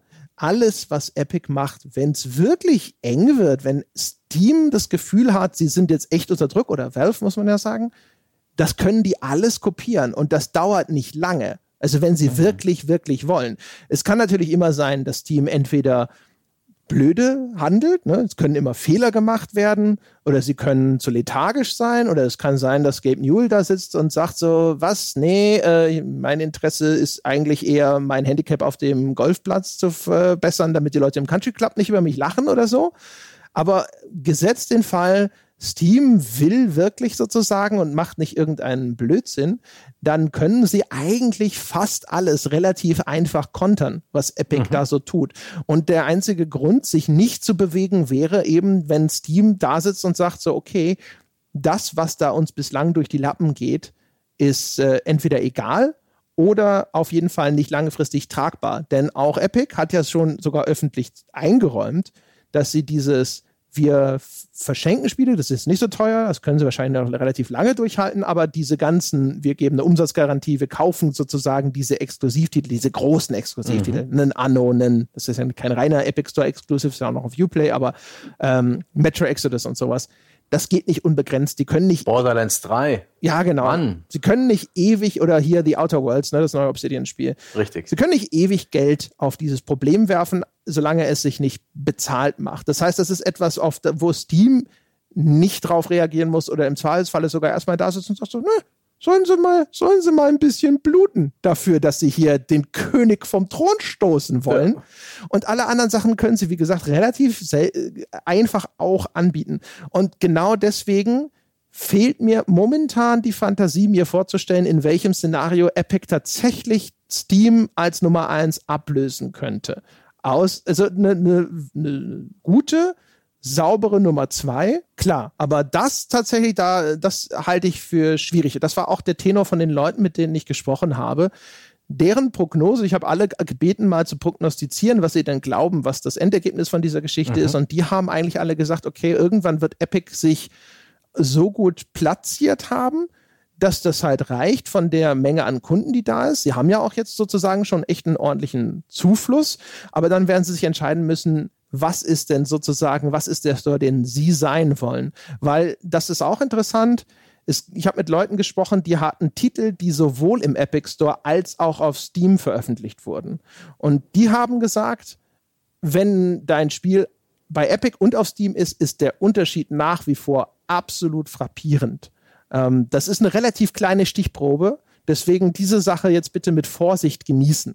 Aber alle diejenigen, die ich gefunden habe und die sich äußern wollten und die tatsächlich Spiele sowohl im Epic Store als auch auf Steam veröffentlichen, die haben gesagt, das ist ein Unterschied von teilweise 1 zu 100 in den Verkäufen. Also mhm. ein Spiel bei Epic, 100 bei Steam. Ne? Nicht mega jetzt auf den, die Nachkommastelle genau, aber nur um mir die Größenordnung zu verdeutlichen, wie viel mehr verkaufst du denn auf Steam. Das heißt, ähm, und diejenigen, die super zufrieden waren, das waren die Leute, die exklusiv im Epic Store waren, die exklusiv Deals hatten, die gesagt haben, ja, so, ja, nee, also da, äh, da habe ich jetzt nicht drunter gelitten, beziehungsweise nach dem, was wir prognostiziert haben, was wir verkaufen, ist es sogar tatsächlich sehr gut gelaufen. Wir kennen ja da auch schon einige offizielle Aussagen. Also bei mhm. Metro Exodus hieß es irgendwie, sie haben Wasser 2,5 mal mehr verkauft als beim Vorgänger. Mhm. Und dann gibt es dieses World War Z-Spiel, das sogar gesagt hat, sie haben 320.000 bisher verkauft und 250.000 in der ersten Woche und das sei auch viel besser als erwartet und äh, gesagt haben, hey, danke Epic Store. Ich, ich denke halt auch, dass der eine Epic-Exklusivität zwar Gamer aufregt, aber im Grunde eigentlich keine Hürde darstellt. Für jemanden, der muss einfach noch einen weiteren Client installieren und kann sich das Spiel kaufen. Es ist kein Hexenwerk. Es, die Hürde ist, es geht da, glaube ich, den Kritikern eher ums Prinzip. Es geht um verspieltes Vertrauen, es geht um die gefühlte Fragmentierung des Marktes, die ohnehin schon durch ähm, Sachen wie den Bethesda-Launcher, durch ähm, Origin von EA, durch Uplay von Ubisoft ähm, in den letzten Jahren passierte und die jetzt halt noch ähm, in dem, ja, im Third-Party-Revier gefühlt willkürlich weitergeht. Aber ja, wenn das Spiel dann halt exklusiv ist und man will spielen, dann kann man es trotzdem spielen. Es wird einem ja per se nicht weggenommen. Man muss halt in einem anderen Laden einkaufen, wenn man seine Lieblingsnudelsuppe essen will. Ähm, ganz interessant finde ich so ein paar Features, die Galionkin in seinem äh, Podcast von ein paar Wochen oder Monaten erwähnte. Unter anderem plant Epic ähm, eine stärkere Einbindung von Influencern. Ja? Und zwar über so ein Affiliate-System, dass sie ein bisschen mitverdienen können. Das gibt es ja das sogar schon. Gibt's das schon? Ja, ja, oh das Gott. ist nicht nur geplant. Ist es schon gestartet? Das ist, das gibt es, glaube ich, sogar schon seitdem der Epic Store existiert. Echt? Äh, ich will noch ganz kurz zu ein, okay. zwei Sachen zu denen, äh, was ich da eben gesagt habe, weil ja, das muss man ein bisschen einordnen. Nicht, dass wir hier jetzt irgendwie auf einmal äh, teilnehmen an dem, was wir vorhin so ein bisschen als Desinformation beschrieben haben. Also, was man natürlich immer dazu sagen muss, ist zum Beispiel, äh, es wurde ja immer darüber, es wurde darüber gesprochen, der Metro-Launch sei halt so und so viel mal erfolgreicher. Metro war aber eine ganze Weile lang im Vorverkauf auf Steam und diese Vorverkäufe wurden auch alle bedient. Das heißt, mhm. wir wissen zwar, dass das Spiel sehr erfolgreich auf der Plattform PC gelaufen ist. Wir wissen, es ist exklusiv in den Epic Store gegangen. Wir wissen nicht, wie viel von diesen tollen Zahlen wurden über den Vorverkauf bei Steam erzielt und wie viel wurden tatsächlich über den Epic Store erzielt. Das wissen wir zum Beispiel mhm. nicht. Und ähm, auch bei sowas wie bei diesen Zahlen von World War Z, wo man sagt so, ja, das ist total super gelaufen, äh, das hat unsere Prognosen sogar übertroffen und so weiter und so fort. Auch da ist wieder die Frage, ja, wir wissen, dass es jetzt gut gelaufen ist und wir sehen, der Epic Store ist offensichtlich kein mega Hindernis, keine riesige Hürde, aber wir wissen natürlich auch nicht, was hätten sie denn tatsächlich auf Steam verkauft. Wäre das genauso gut gelaufen, wäre das noch besser gelaufen und so weiter. Und das sind alles wichtige Einordnungen. Also bei diesen ganzen bei dieser ganzen Propaganda. Das ist tatsächlich aktuell so ein kleiner Propagandakrieg, insbesondere mhm. halt, also hauptsächlich von der Seite von Epic, weil Steam sich wie üblich größtenteils in Schweigen hüllt, ne? oder auch den beteiligten Publishern, die sich dann begeistert irgendwie zu Wort melden über ihr, zu ihren Partner und ihre Partnerschaft mit Epic und so. Man muss da immer schon sehr vorsichtig sein und auch immer mit der Lupe über diese Formulierungen gehen, ja. um zu sehen, okay, wie ist denn das jetzt wirklich gelaufen? Das geht zum Beispiel ja auch für Anno. Das glaube ich auch sehr lange Zeit noch über Steam im Vorverkauf war und dann gewechselt ist, dass auch über Uplay direkt bezogen werden konnte. Das heißt, auch da ist wieder unklar. Ja, wir wissen, Ubisoft hat gesagt, es ist der erfolgreichste Serienlaunch in der Geschichte von Anno, also der, der, der erfolgreichste Titel. Aber welchen exakten Anteil hatte dieser Epic Store, das wissen wir nicht. Ich glaube, wovon man ausgehen kann, ist, dass für einen großen Titel der Epic Store kein erhebliches Hindernis ist, was für mich so zwei Sachen offenlegt. Eine ist davon sehr bekannt. Und das ist so ein bisschen der Grund auch, warum diese Review-Bombings so eine große Rolle spielen für manche Spieler. Weil das Review-Bombing ja ein Weg ist, seinen Unmut kundzutun, durchaus tatsächlich offensichtlich damit einen Effekt zu erzielen, mhm. ohne auf das Spiel verzichten zu müssen. Weil mhm. mit der Brieftasche abzustimmen, damit äh, tut sich der Spieler traditionell extrem schwer. Die effektivste Maßnahme, die der Kunde machen kann, ist das Spiel nicht zu kaufen. Und das ist aber genau der Punkt, wo dann der begeisterte Enthusiast sagt, ja, aber genau dieses Opfer bin ich nicht bereit zu bringen. Ich möchte das in irgendeiner Form anders, möchte ich erheblichen Einfluss nehmen und Druck ja. ausüben, aber bitte doch nicht äh, mir dabei selber ins Knie schießen müssen und das Spiel nicht zu spielen. Das ist Art 1. Und Art 2, das ist äh, einer der Gründe, warum mir die Leute gesagt haben, es gibt ja auch einen rationalen Grund zu sagen, vielleicht sollte Steam mit seinem Revenue Share runtergehen, mit seiner Umsatzbeteiligung, nämlich folgender wenn du früher auf Steam veröffentlicht hast, als die Sichtbarkeit durch diese unglaubliche Menge an Veröffentlichungen noch nicht so niedrig war, mhm. hat Steam dir einen Teil deines Marketings quasi abgenommen. Ein neuer Titel war viel schneller, viel einfacher auf der Startseite irgendwo gefeatured. Deine, viel länger. Ja, du warst viel länger sichtbar auf Steam. Mhm. Das heißt also, Steam hat früher in diesen 30 Prozent noch zusätzlich eine Marketingleistung erbracht. Und die erbringen sie eigentlich nicht mehr weil es absolut, also außer für die absolut sichtbarsten Sachen ist es unglaublich schwierig, überhaupt wahrgenommen zu werden und umgekehrt der mhm. Epic Store, weil es da noch nicht so viele Titel gibt, weil der auch kuratiert ist, also du musst sozusagen von Epic in diesen Store hinein akzeptiert werden, anders als bei Steam, wo du dich einfach einkaufen kannst mit 100 mhm. Dollar. Ähm, da ist diese, diese Leistung noch mit drin enthalten.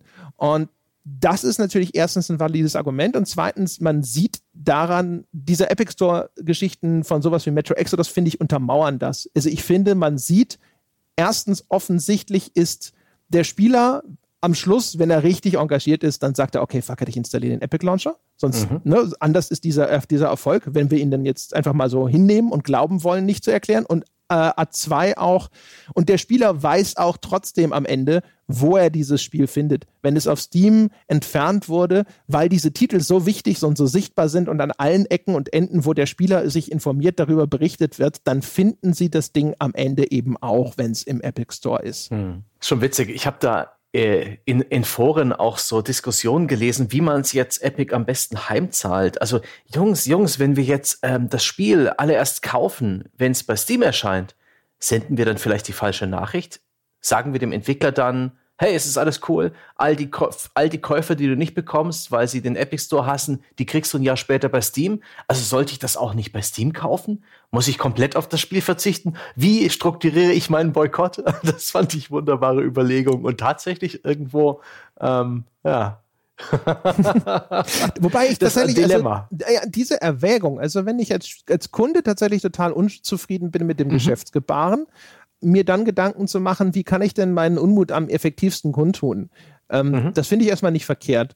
Und äh, es ist umgekehrt ja auch eine Situation, die dadurch entstanden ist, dass, sage ich mal, eine große Anzahl von Unternehmen durch Wort und Tat inzwischen belegt hat, dass die einzige Sprache, die verstanden wird, ist die des Geldes. Und das heißt also, natürlich muss ich dann, ne, und deswegen funktionieren auch Review-Bombings, weil zumindest offensichtlich die Besorgnis besteht, dass wenn dieser Steam-Durchschnittswert der Reviews künstlich gesenkt wird, dass das Verkäufe schmälert, die noch erfolgen könnten. Da geht es nicht um das Image, da geht es nicht um die Message, die da drin steckt, da geht es um den Makel am Produkt. Genau, ne? Das ist nicht einer und sagt, oh, da sind so viele Leute unzufrieden, das wusste ich ja gar nicht. Jetzt müssen wir was tun, sondern das ist alleine natürlich motiviert durch, oh shit, vielleicht äh, sind da 5000 Dollar hinter weg oder was auch immer. Und dementsprechend, ähm, das kann ich schon nachvollziehen und das finde ich auch mhm. legitim. Also wenn man dann sagt, so, okay, ich bin damit nicht einverstanden, ich finde als Kunde bin ich damit unglücklich und jetzt möchte ich das in irgendeiner Form deutlich machen und der einzige Weg, das wirklich deutlich zu machen, ist eben, dass ich tatsächlich auf einen Kauf verzichte und dann strategisch sozusagen zu sagen, ich kaufe es nicht mal auf der Plattform, die ich mir wünschen würde, weil äh, ich möchte, dass diese Zeitexklusivität ebenfalls nicht existiert. Also es geht mir nicht nur mhm. darum, dass das Spiel auf der Plattform meiner Wahl erscheint, sondern ich will auch, dass es bitteschön sofort, Day and Date, wie man so sagt, mit dem anderen Store dort veröffentlicht wird. Dann ist das zumindest eine, eine rationale mögliche Überlegung und es ist ein gutes Recht zu sagen, mein Geld setze ich deswegen sozusagen in dieser Form als Botschaft auch ein. Das ist okay. Bei den Review-Bombings muss ich sagen, wenn dann sowas wie Borderlands 2 mit negativen Reviews überschüttet wird, weil man mit der Entscheidung nicht einverstanden ist, dass Borderlands 3 auf dem Epic Store erstmal exklusiv ist für sechs Monate das halte ich dann wieder für einen Missbrauch dieses Systems einfach. Ne? Mhm. Dieses System hat eine andere Funktion und dieses System ist nicht für dich und deinen Unmut gedacht, sondern es ist als Information für andere Käufer gedacht und dementsprechend missbrauchst du dieses System und deswegen bin ich damit nicht einverstanden. Aber ansonsten, das ist erstmal äh, durchaus eine rationale Überlegung.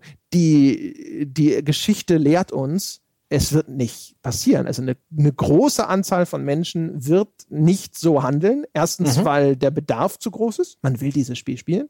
Und zweitens, weil, das darf man, glaube ich, auf gar keinen Fall unterschlagen, es eine sehr, sehr, sehr große Menge an Menschen gibt, denen das scheißegal ist. Die installieren sich ihren Epic Launcher, die installieren sich ihren Bethesda Launcher, auch Uplay, auch Origin, was auch immer halt gerade notwendig ist. Das ist denen völlig wurscht. Yep. Und das ist noch äh, meiner Meinung nach ein guter Teil von denen, die ähm, am Tag vorher noch gemotzt haben in irgendwelchen Kommentarbereichen und Foren.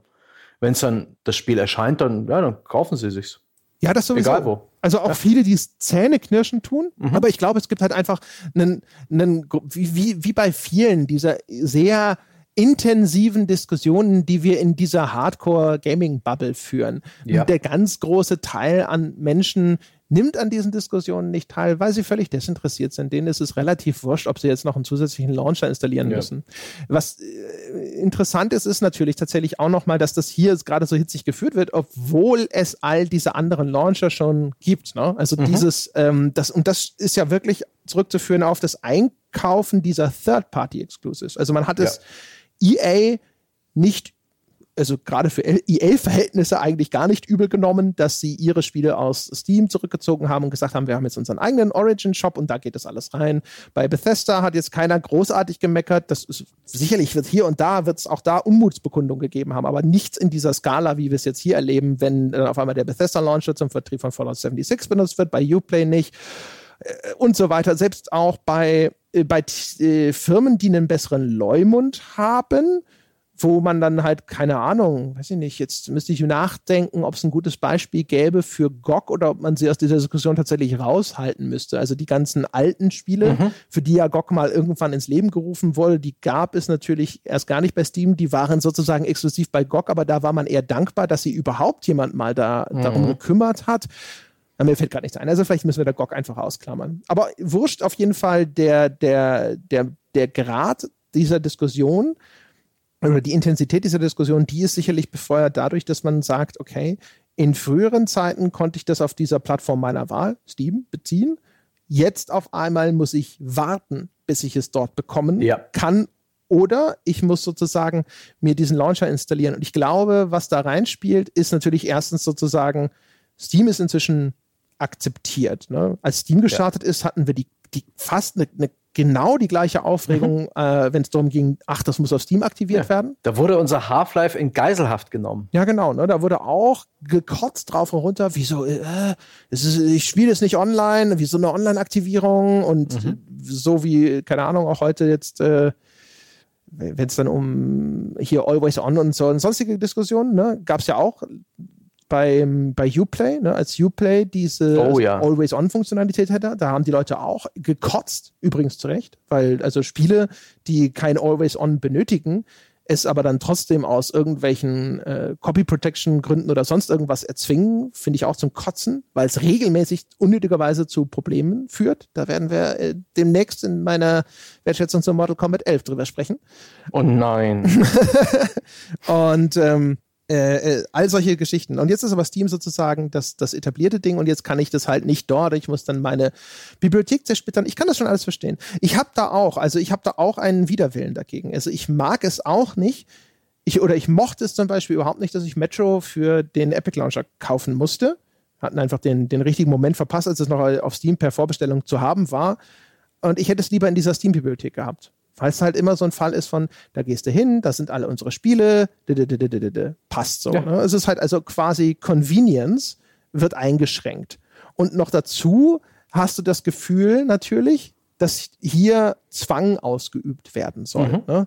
Das kommt zu uns. Du hast keine andere Wahl, wenn du dieses Spiel spielen willst. Ne? Das ist genauso, wie du es schon gesagt hast. Also das Spiel wird sozusagen in Geiselhaft genommen, damit ich diesen Launcher jetzt, ja. wenn ich ihn schon nicht akzeptiere, dann zumindest toleriere. Ja, und ich spiele es in einer Softwareumgebung, die mir vielleicht jetzt nicht die Features bietet. Ich kann es nicht auf das Community Hub klicken. Ähm, ich habe das Steam Overlay nicht. Ich habe nicht meine gewohnte Freundesliste. Es ist einfach, es sind alles kleine Dinge. Es sind Kleinigkeiten, allesamt. Es ist, äh, nichts davon ist wirklich ein, ein erhebliches Problem. Aber in seiner Summe und mein Gott, ich, ich kann den Unmut verstehen. Ich bin immer wieder erschrocken darüber, auf welch drastische und polemische Art und Weise diese Diskussion geführt wird. Ja, auf welche, welche Ausmaße das annimmt, das mhm. ist tatsächlich auch für mich immer ein bisschen irritierend. Also wie emotional die Menschen mhm. dort involviert sind. Also was ich mir auch vorstellen kann, was ich auch zumindest als jetzt Gedanken erstmal legitim finde oder als Befürchtung, diese, diese Idee, dass jetzt die Exklusivspielmentalität der Konsolen auf einmal in den PC-Markt rüberschwappt. Mhm. Also ähm, wir sind alle schon eingewöhnt, dass ein Sony-Titel wie, keine Ahnung, Days Gone und so weiter und so fort entweder gar nie nicht oder erst sehr viel später, wir sehen es ja jetzt bei hier bei Quantic Dream und Epic, mhm. äh, auf dem PC erscheint. Oder auch auf der Xbox oder sonst irgendwas. Also wir wissen, ne, Exklusivtitel ist Exklusivtitel. Microsoft hat das dankenswerterweise bei ihrer Konsole jetzt ein bisschen aufgebrochen, ne, veröffentlicht es teilweise ja. dann eben auch für PC, aber im Microsoft Store. Yep. Und, ähm, der furchtbar ist. Der, der, der, Epic Store, der Epic Game Store hat schon mal vom Start den Microsoft Store überrundet. Was für ein Haufen Software-Dreck, wirklich. es ist entsetzlich, wie schlecht der Microsoft Store äh, funktioniert. Es, hast du da schon mal ein Spiel gekauft? Ja, Gears of War 4, aber völlig problemlos. Echt? Ich habe ausschließlich Probleme mit diesem Ding. Mhm. Selbst wenn es um irgendwelche Apps geht für Windows, irgendwelche Videocodecs oder sowas, ist es einfach nur grausam. Aber hey, äh, Nebenstraße, in die wir jetzt nicht einbiegen müssen. Äh, aber Wurscht, ja. Aber genau dieses Ding, ne, dass man ja. sagte, oh Gott, ne, am Ende zwingen sie Steam, da jetzt mitzumachen.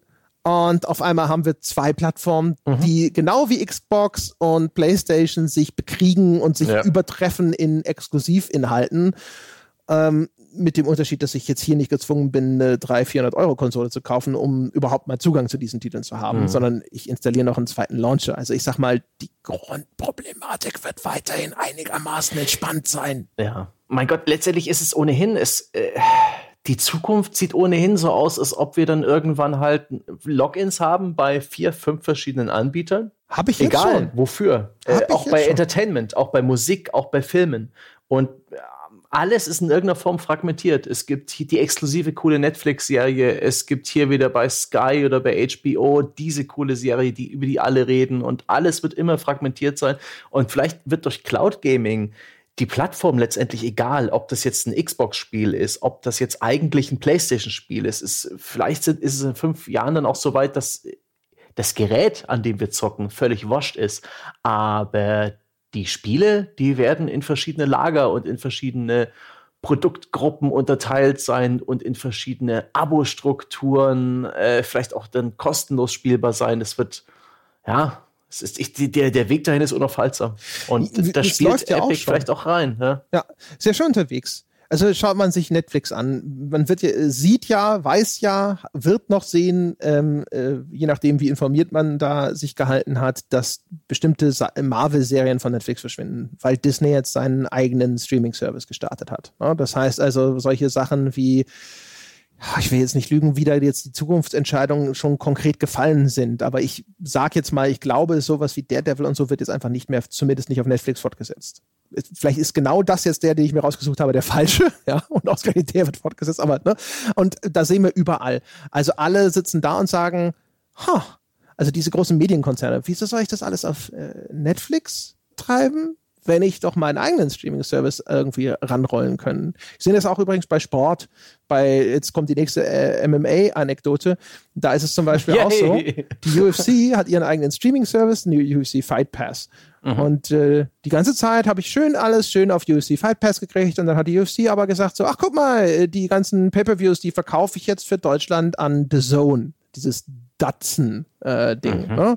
Und in den USA haben sie jetzt einen neuen Partner, ESPN Plus, und jetzt jammern die ganzen Amerikaner auch und sagen so, boah, jetzt ist hier der eine Kram ist da, der andere Kram ist dort, und dann haben sie jetzt alles auf ESPN Plus konsolidiert. Da sind die Leute aber auch nicht glücklich mit, weil manche Leute sagen, ich wollte aber diese Pay-per-view-Events weiter über das Kabelnetz beziehen und äh, mein Internet ist nicht so gut und so weiter. Diese Fragmentierung ist überall eigentlich schon in vollem Gange. Und genau das, was wir eben bei uns auch gesehen haben. Wer groß genug ist, sich auszurechnen, dass er auf einem eigenen Kanal ebenso die Leute versammeln kann und dann eben nicht auch nur 12 Prozent an irgendjemand anderen mhm. abtreten muss, der macht es so wie es EA gemacht hat, so wie es Ubisoft gemacht hat, so wie es Bethesda gemacht hat, so wie es das Battlenet für Activision ist und so weiter und so fort. Jeder, der auch nur annähernd die Größe hat, um sich das zu erlauben, der macht's, weil warum soll er halt die zusätzliche Kohle auch noch abtreten?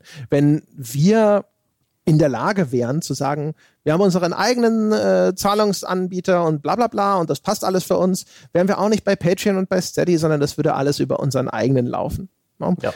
Weil warum? Ne? Warum hier nochmal 15 irgendwas Prozent äh, an irgendjemand abgeben, wenn du dir das theoretisch auch sparen kannst? Also die, die Ratio ist halt immer die gleiche, nur halt ne, für viele Leute, jetzt in unserem Falle für wie uns, die so klein sind, da lohnt sich das, weil dann vielleicht neue Leute uns via Steady und Patreon finden, weil das eine Plattform ist, die verschiedene Angebote der gleichen mhm. Art und Weise zusammenfasst und weil viele Leute dort vielleicht eh schon einen Account haben und wir und unser Angebot vielleicht einfach nicht groß genug, nicht alt genug oder nicht stark genug ist, dass wir uns darauf verlassen können, dass die Leute sagen, ja, dann bin ich bereit dafür, jetzt noch meinen kompletten Registrationsprozess zu durchlaufen. Aber wenn du halt Bethesda bist und du bringst ein neues Fallout raus, dann kannst du schon davon ausgehen, dass die Leute dafür mal ein Formular ausfüllen. Ja, ist schon witzig, die, wie das Steam-Modell vielleicht auch ein Stück weit veraltet ist als der PC-Digitalstore für alles. Einfach, ist einfach nicht mehr so in Zukunft. Ja, die Vielleicht. Zeiten ändern sich halt. Ne? Ja. Als Steam gestartet ist, dann war das ja noch eine andere Rechnung. Da ja. war das ein, okay, was will denn der Einzelhandel von mir? Ne? Und dann, was kostet es, diese physischen Datenträger und diese Verpackungen zu drucken? Damals vielleicht sogar noch Handbücher und so weiter. Das heißt, mhm. du hast mhm. dann dich da hingesetzt und hast gesagt, okay, ich verliere ja alleine schon zwei, drei Euro alleine nur durch diese Produktion, das, dann muss das zu diesen ganzen Läden, das muss an Großhändler verkauft werden, la la la la la. Und wahrscheinlich hast du am Schluss gesagt so, 70 Prozent des Umsatzes gehört mir. Um Gottes Willen, Steam. Ja. Verschenkt euren Service doch gleich. Ja. Wo muss ich unterschreiben, ja? ja. Und wo wir es auch gerade hatten, äh, Epic geht jetzt auch erste Schritte für, äh, um eben so ein Exklusivität langfristig zu etablieren. Die haben jetzt den ersten Entwickler gekauft. Weiß nicht, ob die vorher schon andere Studios geschluckt haben, aber einen medienwirksam, und zwar die Macher von Rocket League. Fand ich auch krass. Ja, und das spricht ja auch, ne? Psionics, genau, das spricht auch für so eine Marschrichtung, wie die du eben skizziert hast. Dass die dann eben ihren eigenen Katalog haben, wahrscheinlich so ein bisschen auf ähm, as-a-Service, Online-Spiele, Fortnite ähnlich, irgendwas, was so Online-Dauerbrenner angeht, dass die da versuchen, so äh, ihre Claims abzustecken und dauerhaft Leute zu binden. Und es ist logisch, es, es ergibt Sinn aus einer wirtschaftlichen Sicht. Ich bin mir aber ehrlich gesagt gar nicht mal so sicher, dass diese Rocket League-Akquisition äh, eine Akquisition ist, die sie gemacht haben, um da einen starken Exklusivtitel für diesen Store zu haben. Ich Boy. glaube, das ist eher eine Strategie in Richtung, ähm, weil die sind ja auch äh, unterwegs in Richtung E-Sport Games as a Service. Und ich habe es ja schon gesagt, die haben gerade über eine Milliarde an Investitionsgeldern bekommen. Mhm. Ich vermute, dass da jetzt genau wie bei THQ Nordic, das haben wir da schon mal besprochen, so ein Investitionsdruck herrscht. So nach dem Motto, mhm. deine Geldgeber geben dir eine ganze Menge Kohle und jetzt sagen ja. die halt, hey, sitz nicht auf dieser Kohle rum, ja, mach was aus. damit. Ja? Und dann hat sich Epic überlegt, alles klar, was ist denn eine gute Investition? Und dann haben sie sich wahrscheinlich gedacht, so ein Rocket League 2, hm, ne? Genau. Also es geht so, ja nicht um das aktuelle Spiel, was auf Steam erhalten bleiben wird und so weiter. Es geht um den Nachfolger und das wird wahrscheinlich ein Rocket League 2 werden. Wobei das auch schon wieder, ne, die Formulierung, die man dort gewählt hat, es gibt ein FAQ dazu und so, ist auch schon wieder so, dass man sagen könnte, so, oh, weiß, weil ich glaube, was sie gesagt haben, ist irgendwie sowas wie die es bleibt auf Steam erhalten. Also es war so eine Formulierung, wo nicht hundertprozentig klar ist, äh, wird es auch in Zukunft auf Steam verkauft oder wird der Service für existierende Steam-Kunden weiterhin aufrechterhalten? ja, ja. Ne? Also auch da war, das ist halt immer so ein Ding. Ich glaube natürlich jetzt, wo inzwischen selbstverschuldet alle Leute ihre jedes Wort, das sie sagen, auf die Feinstaubwaage packen, ähm, da kann es natürlich auch inzwischen sein, dass sie eigentlich klar und eindeutig kommunizieren wollen, ein bisschen schlampig dabei sind, nicht alles hundertprozentig super, mhm. extrem, mega auf den Punkt gemacht haben und dann alle sofort sagen so, ja, Moment. Das, also da wittere ich doch auch schon wieder, dass dort irgendwelche Fallstricke sind. Äh, wie, wie sehr schätzt du den Unterschied ein, dass man bei Epic nicht, dass bei Epic nicht jedermann publishen kann? Dass man nicht wie bei Steam ähm, einfach irgendwas zusammenprogrammiert, äh, Unity runterlädt, den Unity Asset Shop ein bisschen durchpflügt, sich ein Wochenende hinsetzt, ein Spiel zusammenzimmert und es äh, einstellt. Das geht bei Steam ich, ich kann mir sogar vorstellen, dass man binnen eines Wochenendes mit dem Prozess durch ist, wenn es mit der Anmeldung schnell genug geht. Äh, bei Epic geht es halt gar nicht. Ist es ein, ist es ein Unterschied? Ist es ein, ein Wettbewerbsvorteil für Epic vielleicht sogar? Also es ist auf jeden Fall ein Unterschied und deswegen, ich, ich, ich weiß gar nicht, habe ich das vorhin eigentlich gesagt oder sind wir auch wieder abgeschwiffen? Auf jeden Fall, die Leute, die ich gefragt habe zu prognostizieren, die haben ja gesagt, dass sie glauben, dass Epic am Ende so eine Boutique wird. Dass sie genau mhm. dieses, dieses Merkmal aufrechterhalten, dass da nicht jeder rein kann, und dass das der Mehrwert sein wird und dass dort dann eben auch viele Leute gerne in diesen Shop wollen, weil dort bist du dann halt wirklich sichtbar. Ähm, sind nicht alle so optimistisch gewesen. Manche haben auch gesagt, so, das machen die aktuell und irgendwann öffnen sie auch die Schleusentore, zumindest in dem gleichen Ausmaß, wie es der Nintendo eShop macht, wo mhm. die Leute mir auch gesagt haben, ja, immer noch besser als dem, aber die Goldgräberzeiten sind auch schon langsam wieder vorbei dort.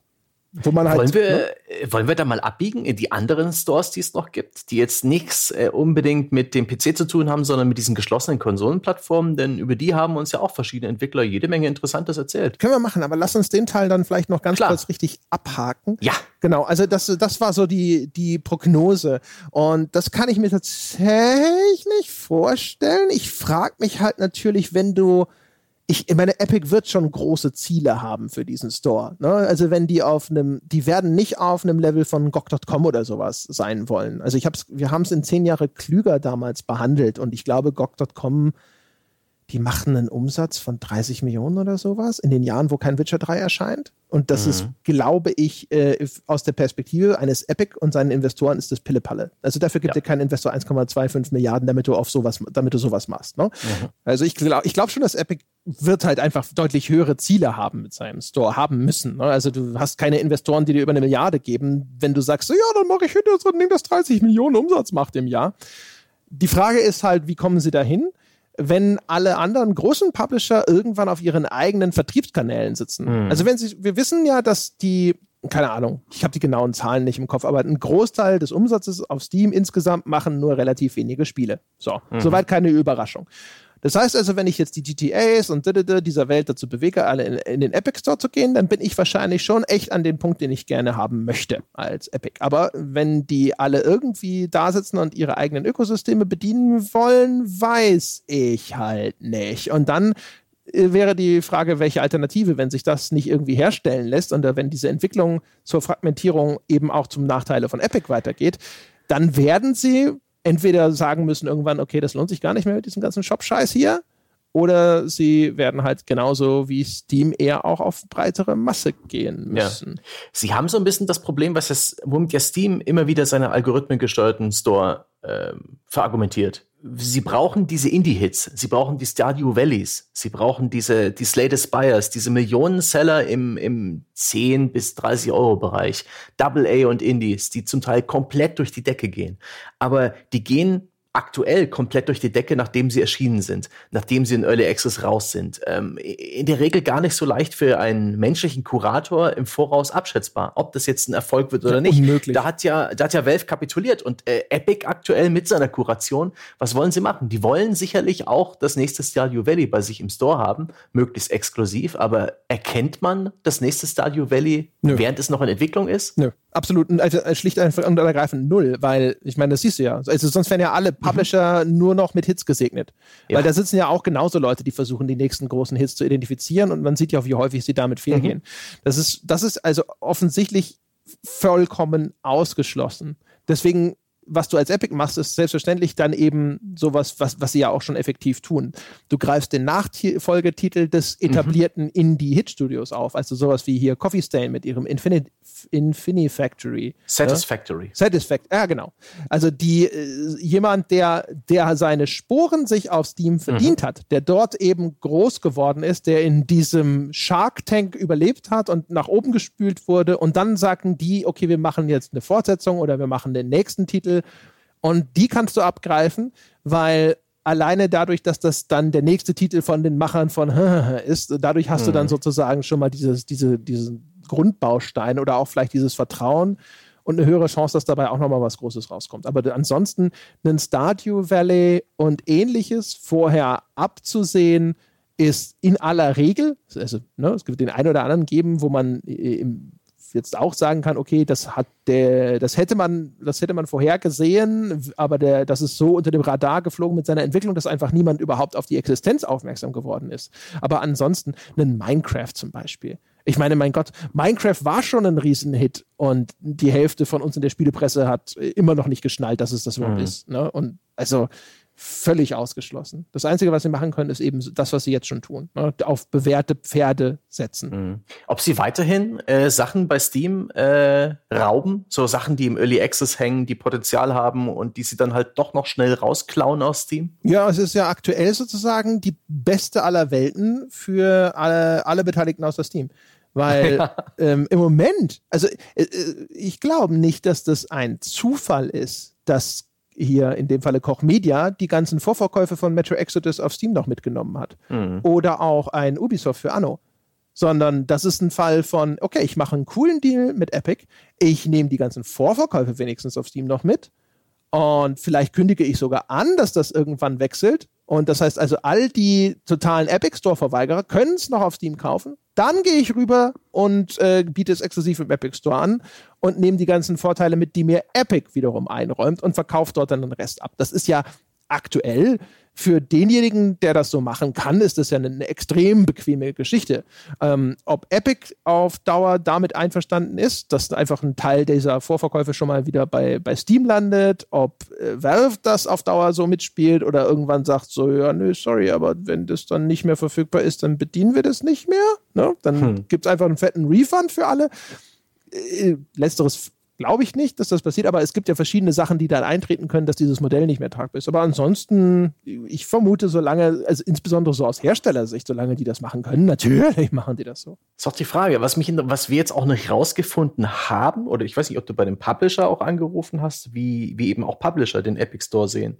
So gerade jetzt nicht gerade die AAA mit ihren Eigenproduktionen, sondern diese Third-Party-Publisher, sowas wie ein Warner Interactive, ein Focus Home, ein, ein Paradox wie und Koch Media eben, wie, wie die den Epic, ob, ob die vielleicht einfach nur so ein bisschen, vielleicht auch ein paar Risikoprojekte einfach an Epic abtreten, so nach dem Motto, hier, das verkaufen wir denen exklusiv und dann spielt es vielleicht noch ein bisschen mehr Kohle ein und die roten Zahlen werden nicht ganz so krass. Und hey, dort ist es wenigstens sichtbar.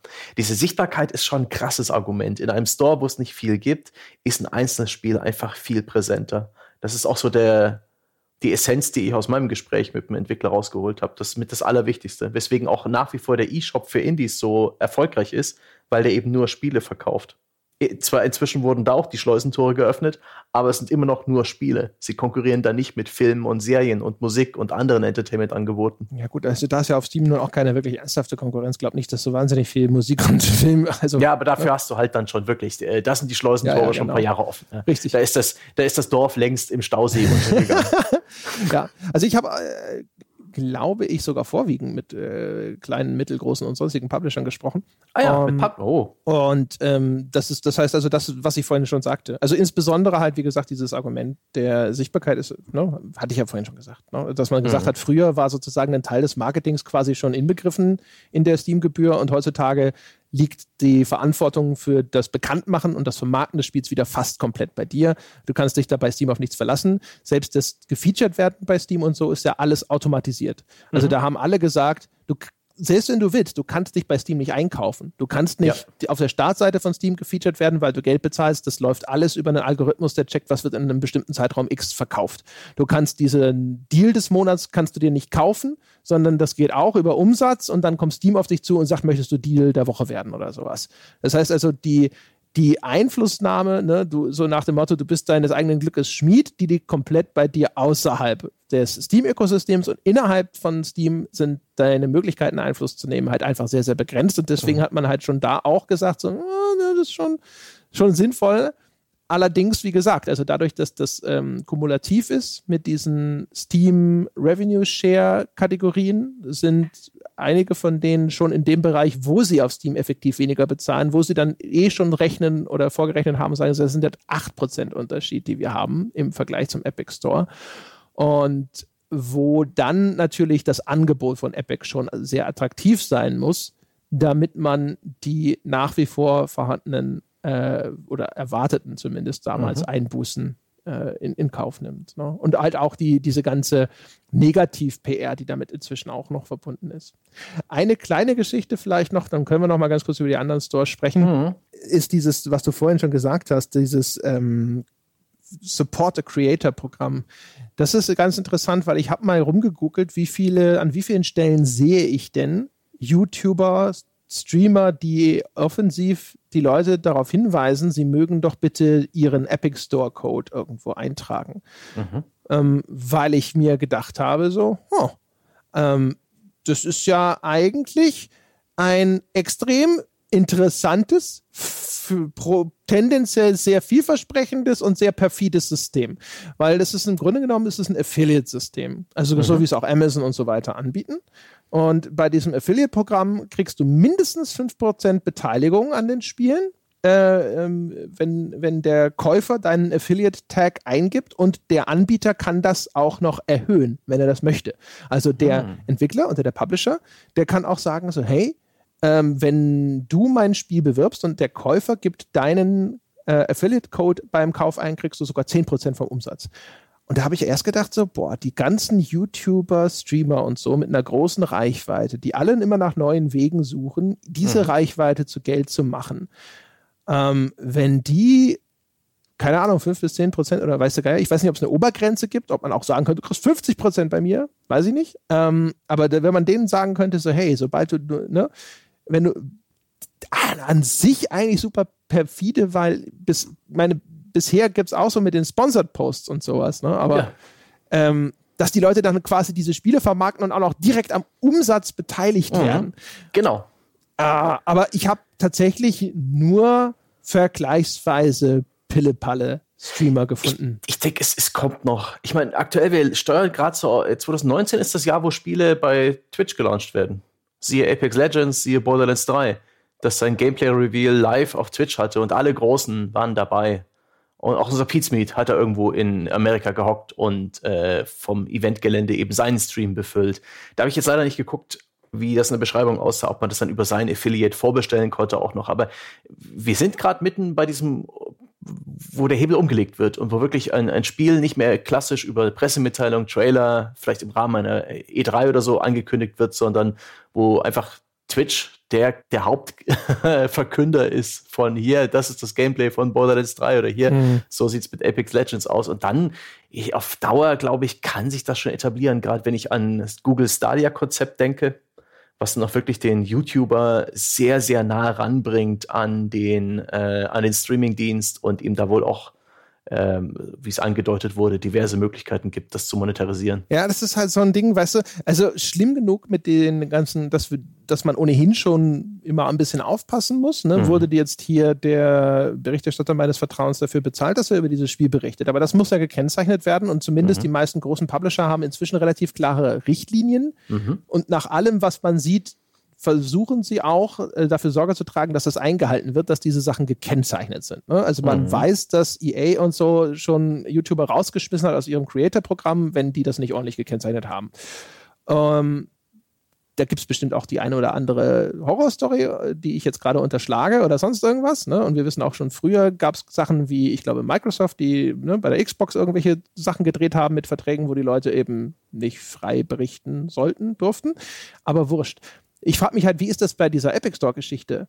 Weil, also ich weiß auch nicht, ist, ist das Gesetz geeignet, das zu erfassen? Also diese mhm. Kennzeichnung von Werbung, das ist sozusagen ja eine gesetzliche Maßgabe, die erfüllt werden muss. Aber wenn einer diesen Epic Store Tag überall reinhängt, dann ist er automatisch auf einmal, weil er jetzt eine Umsatzbeteiligung hat, quasi motiviert, über alles, was über mhm. diesen Store läuft, positiv zu berichten. Das ist nochmal eine jo. andere Geschichte, finde ich, als bei Amazon, wo dann halt eben die, erstens ist die Beteiligung viel, viel geringer also 5% kriegst du, glaube ich, bei Amazon nirgends und bei Spielen schon mal gar nicht.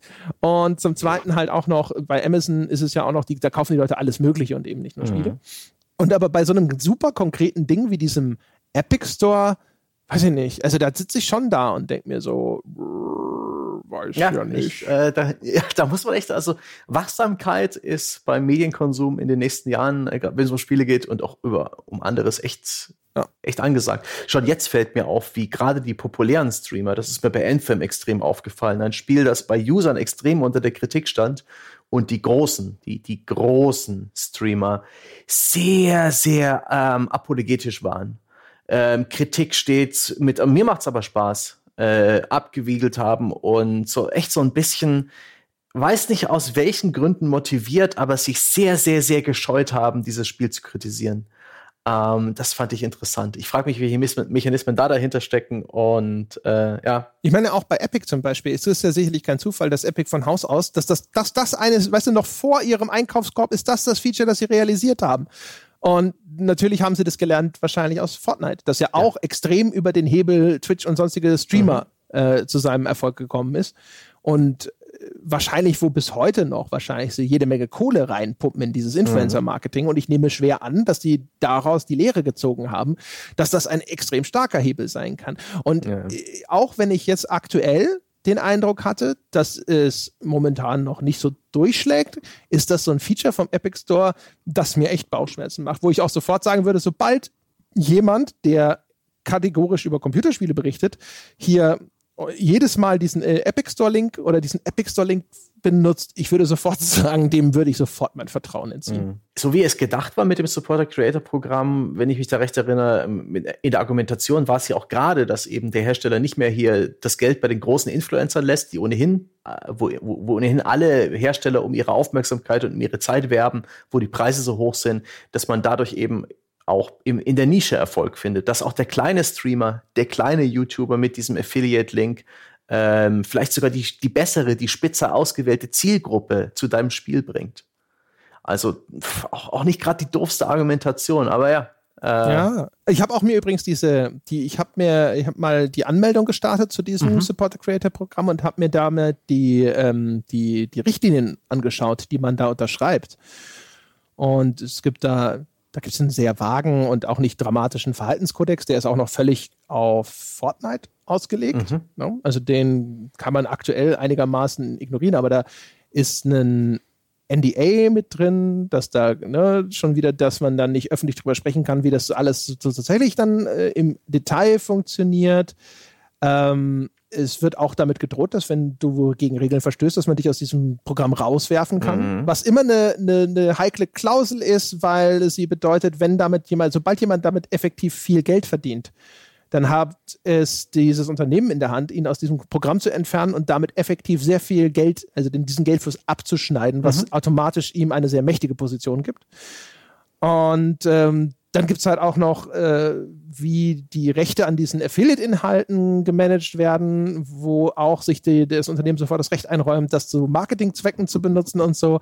Auch das war sowas, wo ich gedacht habe, also meine Güte. Aber keine Ahnung. Ich hoffe, es lesen sich viele durch und vielleicht ist das auch einer der Gründe, warum die Leute es bislang nur in kleiner Zahl zu unterstützen scheinen. Wohlgemerkt immer nur basierend auf dem, was ich so beim Googlen gefunden habe. Vielleicht Leute, die jetzt in dieser Streamer-YouTuber-Szene viel besser drinstecken und einen besseren Überblick haben und sagen so, was meinst du, was ich an Epic Store Links schon gesehen habe?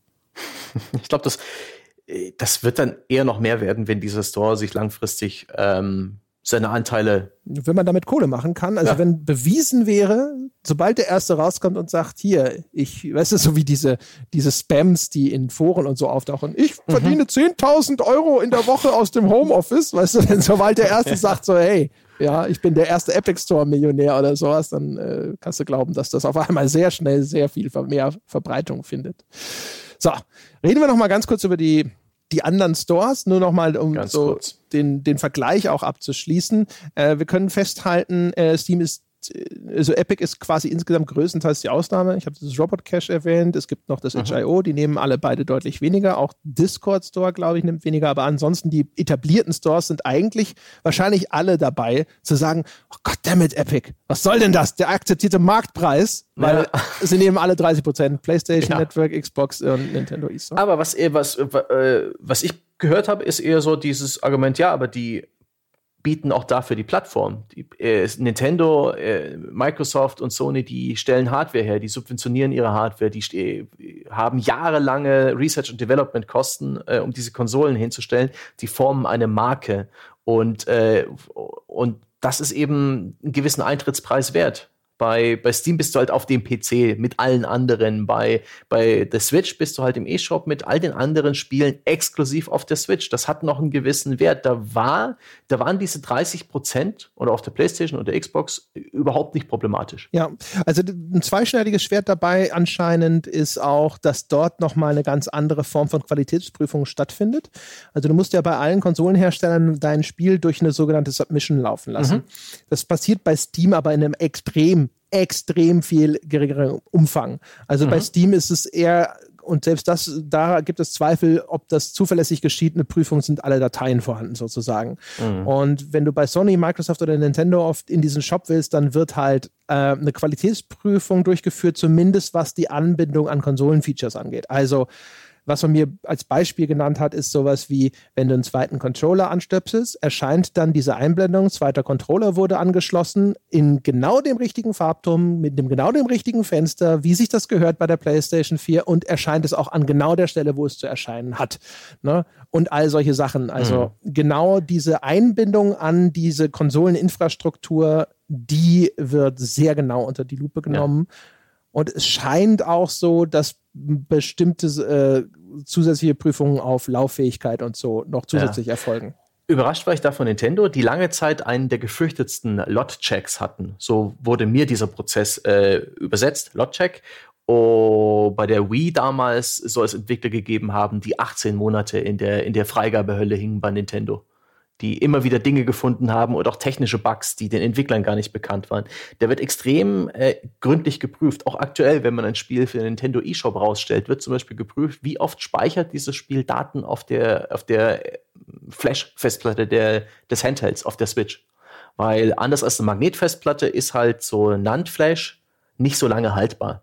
Das sind 100.000 Leser- und Schreibzyklen. Das reicht immer noch für viele, viele, viele Jahre. Aber was, wenn du ein Spiel hast, was zehnmal in der Sekunde speichert? Aus irgendeinem Buggrund, dann macht dir das langfristig den Flash-Speicher kaputt. Und solche Sachen, solche Details überprüft Nintendo, wenn du das Spiel einreichst. Also es geht technisch schon extrem in tiefe Bereiche und soll auch gar nicht einfach sein, aber ähm, nicht mehr ganz so knüppelhart wie damals zu Wii-Zeiten. Und dazu kommt eben auch noch die inhaltliche Freigabe, die damit überhaupt nichts zu tun hat, sondern frei nach dem Motto, ist dieses Spiel etwas für unseren Shop? Da ist Nintendo inzwischen deutlich legerer als Sony und Microsoft die schon auch noch äh, höhere Hürden äh, in Sachen, ist es ein gutes Spiel, stellen als als Nintendo, obwohl auch auf der auf, auf, auf den Konsolen schon richtiger Rotz erschienen ist. ja, genau.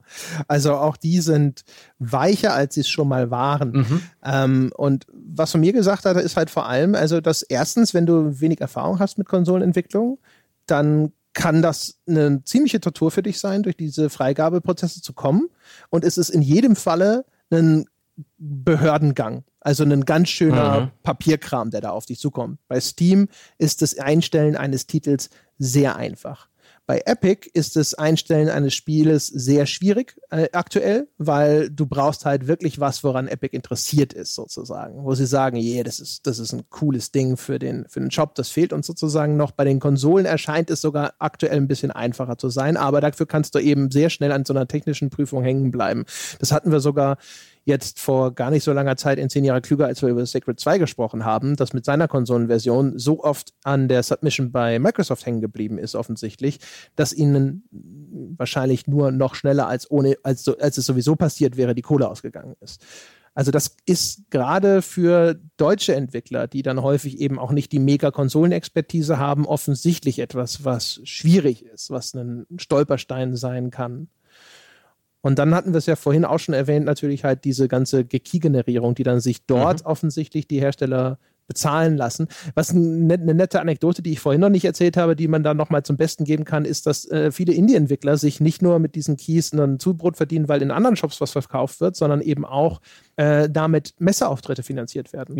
Äh, also man hat mir erzählt, auf der PAX stehen viele Indie-Entwickler und verkaufen, also die, die holen sich vorher, keine Ahnung, 1500, weiß ich, wie viele Steam-Keys, die drucken sie sich aus auf Papier und verkaufen das Spiel dann bei sich am Stand reduziert, wo sie halt sozusagen 100% einstreichen können und geben dir dann halt einfach so einen ausgedruckten Steam-Key mit und finanzieren damit ihren Stand. Das geht auf der Gamescom nicht, weil die Gamescom den Direktverkauf verbietet. Witzig. Ein Unterschied auch noch, den ich genannt bekommen habe, ist, dass man bei Nintendo Menschen hat, die erreichbar sind, äh, um einen zu betreuen wenn man da im Store ist, ist es da sehr einfach, mit jemandem äh, äh, ins Gespräch zu kommen, während man anderswo wohl Monate auf irgendwie die Beantwortung einer E-Mail wartet und praktisch mit dem System kämpfen muss, ohne dass einem da irgendwie geholfen hat. Da gab es ein richtig großes, sehr stark ausgesprochenes Lob Richtung Nintendo, okay. die da branchenunüblich erreichbar und menschlich verfügbar sind. Da gibt es halt große Unterschiede, genauso übrigens wie bei allem anderen. Also mhm. diese 30 Prozent sind halt der Standard und offensichtlich, wenn du groß genug bist, kannst du dir auch sowohl, kannst du dir halt in diesen Konsolenstores durchaus auch noch bessere Konditionen aushandeln. Ja, das äh, mhm. äh, wurde mir zumindest so bedeutet. Und genauso ist es offensichtlich mit Ansprechpartnern, weil da habe ich tatsächlich sehr unterschiedliches gehört und ich stelle mir vor, das wird mit der Menge an Umsatz und so zusammenhängen. Also ich kann, weißt du, wenn du groß bist, dann hast du vielleicht bei Sony und Microsoft auch irgendwo so einen Key-Account sitzen, der sich dann schön äh, immer um dich kümmert. Und wenn du kleiner bist, dann dauert es halt mal länger. Weil bei Steam ist es auch ähnlich. Manche sagen, Steam sei gar nicht so schlecht erreichbar wie ihr Ruf und andere sagen, es ist eine komplette Blackbox, keine Ahnung. ja, das, äh, da habe ich auch schon sehr, sehr widersprüchliche Informationen äh, in den letzten Monaten und Jahren mitbekommen diesbezüglich.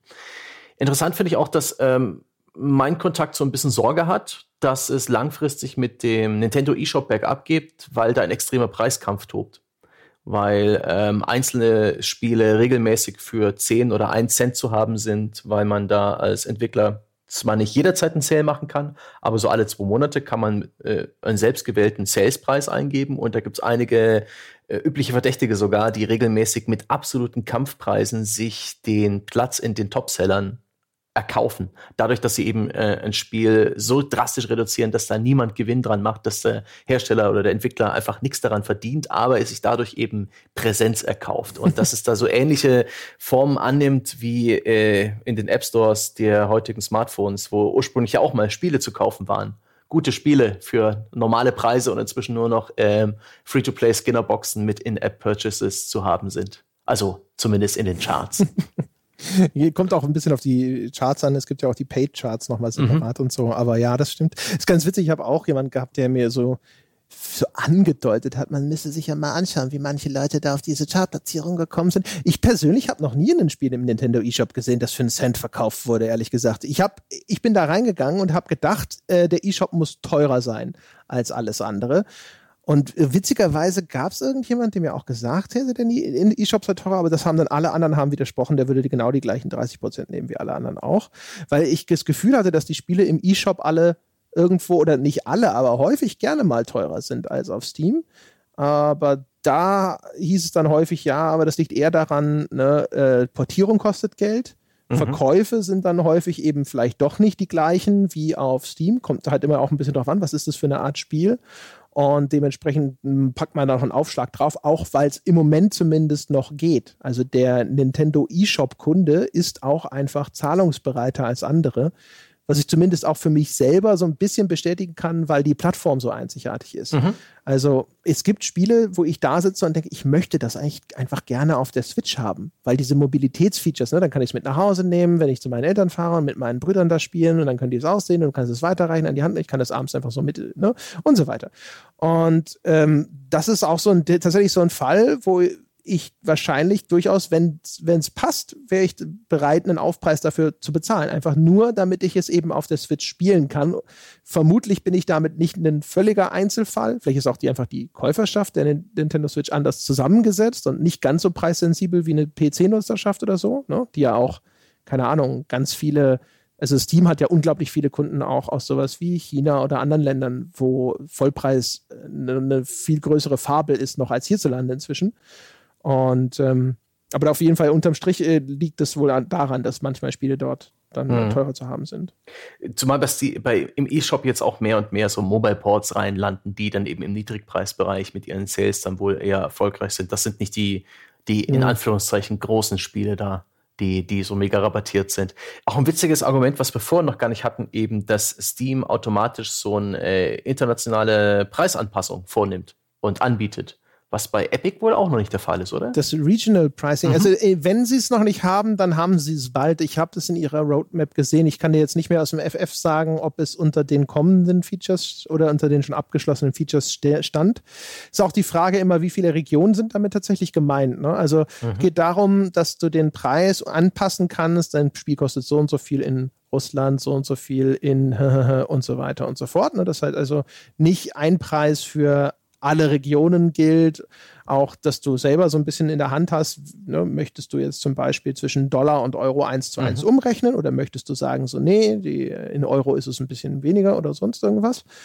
Ähm, das ist ein Feature, wo viele gesagt haben, dass das tatsächlich eben auch was ist, was halt für Länder mit vielleicht einem geringeren Pro-Kopf-Einkommen durchaus wichtig ist. Und wenn es so ein Feature dann eben nicht gäbe, und wenn, also ah. nehmen wir mal an, Epic hätte das nicht. Ich habe gerade geschaut, sie haben es äh, laut ihrer Aussage recently shipped. Okay, ja, siehst in der Roadmap. Also, aber auch da, wie gesagt, man müsste jetzt nochmal nachschauen, wen unterstützen sie denn alles. Ne? Ja. Und wichtig ist das so, das ist eine Diskussion, die hatten wir schon mal. Wichtig ist halt sowas für Brasilien. Wir hatten das beim Region Locking, diese Diskussion, dass es durchaus Argumente gibt auch dafür, dass ein Hersteller bestimmen kann, das Spiel kostet jetzt in dem Markt von mir aus nur 10 Euro und überall sonst 50. Aber der Key, der dort gekauft wird, den kannst du deswegen nicht in Europa einlösen. Wo dann viele Leute gesagt haben, so, ja, ja, typisch, ne? Die wollen hier den freien Weltmarkt für sich in Anspruch nehmen und wo sie Vorteile mhm. davon haben, da finden sie das toll, aber die Globalisierung endet dann da, wo und wir Endkunden Vorteile davon haben, indem wir einfach in diesen brasilianischen Shop gehen.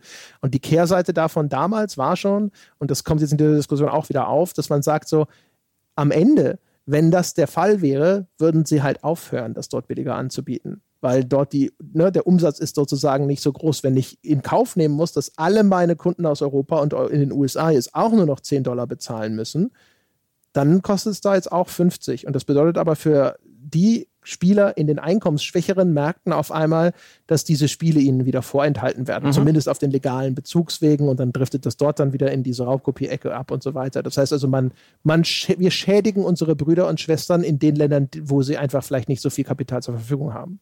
Mhm. Boah, Zeit für Experimente mit VPN-Tunneln. Ja, da, das wusste ich auch nicht. Mir wurde gesagt, das ist bis vor kurzem, das ist eine Lücke, Lücke die wohl inzwischen geschlossen ist, ah. äh, bei Nintendo die Möglichkeit gab, eben einen Account anzulegen in einem Shop in, ich weiß das Land nicht mehr, mir wurde das Land genannt. Auf jeden Fall, da war halt alles am allergünstigsten und anscheinend haben anscheinend viele äh, Switch-Nutzer findigerweise direkt angefangen, sich solche Accounts anzulegen und das dann halt in diesem Shop zu kaufen.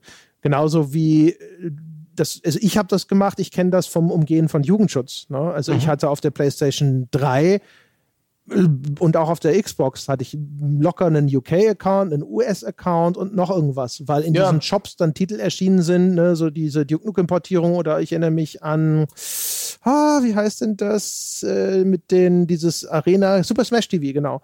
Die, die, sind halt in Deutschland nicht erschienen, weil indiziert und dann hatte ich halt diese ganzen äh, Accounts für andere Reg Regionen, um die Spiele dort kaufen zu können.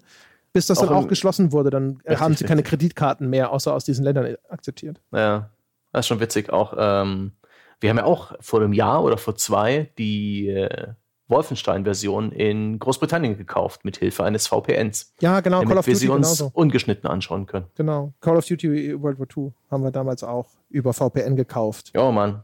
Das sind schon lustige Zeiten und das ist auch so ein bisschen das Fazit, was mein Gesprächspartner hatte. Es, alles verändert sich ständig und man muss sich anpassen. Und am Ende werden gute Spiele sich durchsetzen. Ob, äh, und das, das, das ganze Gewese, was ringsrum gemacht wird, das ist ein bisschen mühselig und, und das führt zu nichts. Ja. Äh. ja. also vor allem, weil der Umbruch ja noch lange nicht zu Ende ist, eventuell, nee. wenn jetzt diese ganzen Streaming-Dinger, also Google Stadia und so tatsächlich ja. kommen, muss man mal sehen. Ne? Bei Stadia gab es ja jetzt erst vor kurzem noch mal so ein paar äh, Artikel, wo es darum ging, dass die ganzen Publisher dann noch alle sehr zurückhaltend sind, weil sie das Gefühl hatten, na, Google, ne, so, das war jetzt nicht, dass Google da mit der mhm. mit Feuerwerk und einer Yacht vorgefahren ist und gesagt hat, das wird jetzt das nächste Ding, wo wir richtig viel Asche reinpumpen, sondern alle hatten so das Gefühl, sie halten mal den Zeh ins Wasser und das ist ihnen mhm. nicht Commitment genug, um jetzt ihre Spiele für diese ganzen äh, Streaming-Services anzupassen. Da muss man mal schauen. Google hat dann halt schon reagiert und gesagt so, ja, haben wir gesehen und okay, wir, die wollen jetzt Commitment sehen von uns und das werden wir auch liefern und so, aber mal gucken. Aber falls das äh, in einer ernstzunehmenden Größe tatsächlich jetzt schon geschieht mit dem Streaming von äh, Spielen, also komplettes ne, Videostreaming, ich spiele nur noch einen Videostream, mhm. dann ist das ja schon wieder der nächste Umbruch, wo dann auch ja. wieder völlig neue Marktteilnehmer mit dabei sind und dann die Frage ist, ist ein Steam und ein Epic Store daran beteiligt? Also wer weiß, Gabe Newell wäre es theoretisch zuzutrauen, dass die ganzen Entwickler, die früher an Half-Life sitzen, jetzt schon seit Jahren daran sitzen, so ein Streaming-Ding zu realisieren. Oh, das ist auch noch eine schöne Diskussion. Ich, äh, Newell hat vor ein paar Jahren sehr viel über Streaming geredet sehr viel über Streaming. Ja, Allerdings er hat über eine über, andere Art Streaming. Er hat auch über Wearable Computing gesprochen ja, ja, und Steam Machines. Richtig, und sie haben ja auch ihre kleine Streaming-Box fürs In-Home-Streaming veröffentlicht und inzwischen wieder, ich glaube, wieder nicht mehr verfügbar gemacht. Ähm, ich bin gespannt, was da kommt. Äh, die Vision von Valve war aber eben lokales Streaming, das sozusagen in deinem Apartment-Komplex ja, steht im Keller irgendein Server mit den ganzen Spielen und er erlaubt es dir zu Hause auf deinen Devices geil zu zocken, ohne Latenz, aber eben auch ohne, dass du noch extra was anschaffen musst. Ihre Vision war ein bisschen anders, aber die ging auch schon in die Richtung und ich bin, ich bin sehr gespannt. Ich meine, die Valve ist Marktführer, was PC-Stores angeht und die bekommen ihre 30 Prozent und inzwischen halt jetzt äh, vielleicht zu großen Teilen nur noch 20, weil ja, wenn schon die bei, bei Steam äh, den größten Umsatz von wenigen Publishern und Entwicklern kommt, dann kann man damit rechnen, dass die inzwischen eher so bei 25 bis 20 Prozent sind, die sie noch an Valve abdrücken. Trotzdem haben die über, über Jahre hinweg sehr, sehr, sehr, sehr, sehr, sehr viel Geld verdient. Und bis jetzt noch nicht für uns, für die Öffentlichkeit sichtbar allzu viel ausgegeben. Ich bin, ich bin sehr gespannt, wie, wie die, wenn sie mal wirklich was tun müssen, auf diese, ja, auf diese Wand, auf diesen Wandel im Markt reagieren. Und ich bin, ja. ich bin froh, dass, dass, dass ich die angenehme Lage habe, da einfach das passieren zu lassen und zu beobachten und das alles interessant zu finden. Gut, dass mein Herz nicht daran hängt, bei welchem Store ich meine Spiele kaufe. der Gag ist ja, ne, also der Eindruck, den man von Valve häufig gewinnt, ist ja tatsächlich genau, dass es so lethargisch ist und sich gar nicht bewegt. Und man muss ja auch mal sagen, ein Argument von dem Team Sweeney war ja immer dieses so, hey, Konkurrenzdruck ist gut, weil dann mhm. bewegt sich Valve mal wieder. Und jetzt kann man mit einiger Berechtigung im Moment noch die Stirn rollen und sagen, so, es wäre schön, wenn sich Dinge bewegen, die mir als Kunde zugutekommen. ja. Aber äh, immerhin, es gibt ja schon Belege dafür, dass diese These nicht falsch ist, weil Valve hat sich ja schon bewegt. Sie haben erstens ja. nämlich diese Staffelung eingeführt ne, mit äh, den besseren mhm. Verdiensten für die umsatzstärksten Kunden. Und sie haben schon Maßnahmen ergriffen, das Review-Bombing einzuschränken. Mhm. Etwas, über das sich seit Jahren, seit Jahren Entwickler beklagen. Und sie haben hier und da an ihrem Review-System rumgestellt und so, aber jetzt auf einmal ging es sehr, sehr schnell, dass sie ein System haben, wo, wenn ein Review-Bombing passiert, diese ganzen Reviews nach ein, zwei Tagen von ihnen wegsortiert werden.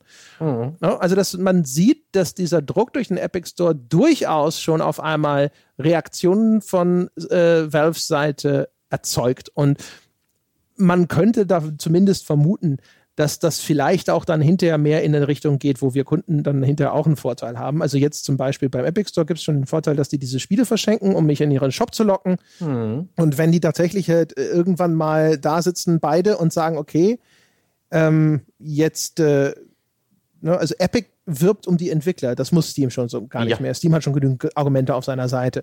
Und aber dann irgendwann, wenn, wenn da sozusagen das mögliche Maß erschöpft ist oder sowas, dann geht es natürlich um den Wettbewerb, dass die Kunden zu dir kommen und das mhm. wird dann wahrscheinlich auch über den Preis geschehen müssen. Ne? Ja. Und denn das stimmt noch, das ist ja auch ein, noch wird dieser Preisvorteil, den äh, Publisher und Entwickler haben, die sie die bei Epic veröffentlichen, nicht an den Kunden weitergegeben. Ja, genau, also teilweise schon, aber nur in den USA. Das haben mhm. wir gesehen. Ich glaube, es war bei Metro, ich bin mir nicht ganz sicher, wo das Spiel in den USA, glaube ich, nur 50 gekostet hat, aber bei uns hat es trotzdem 60 gekostet oder mhm. so. Ähm, aber ähm, so was, es ist anzunehmen, dass dort auch dann hinterher ein, ein, ein Kampf um die, die, das Herz des Kunden mal erfolgen mhm. muss.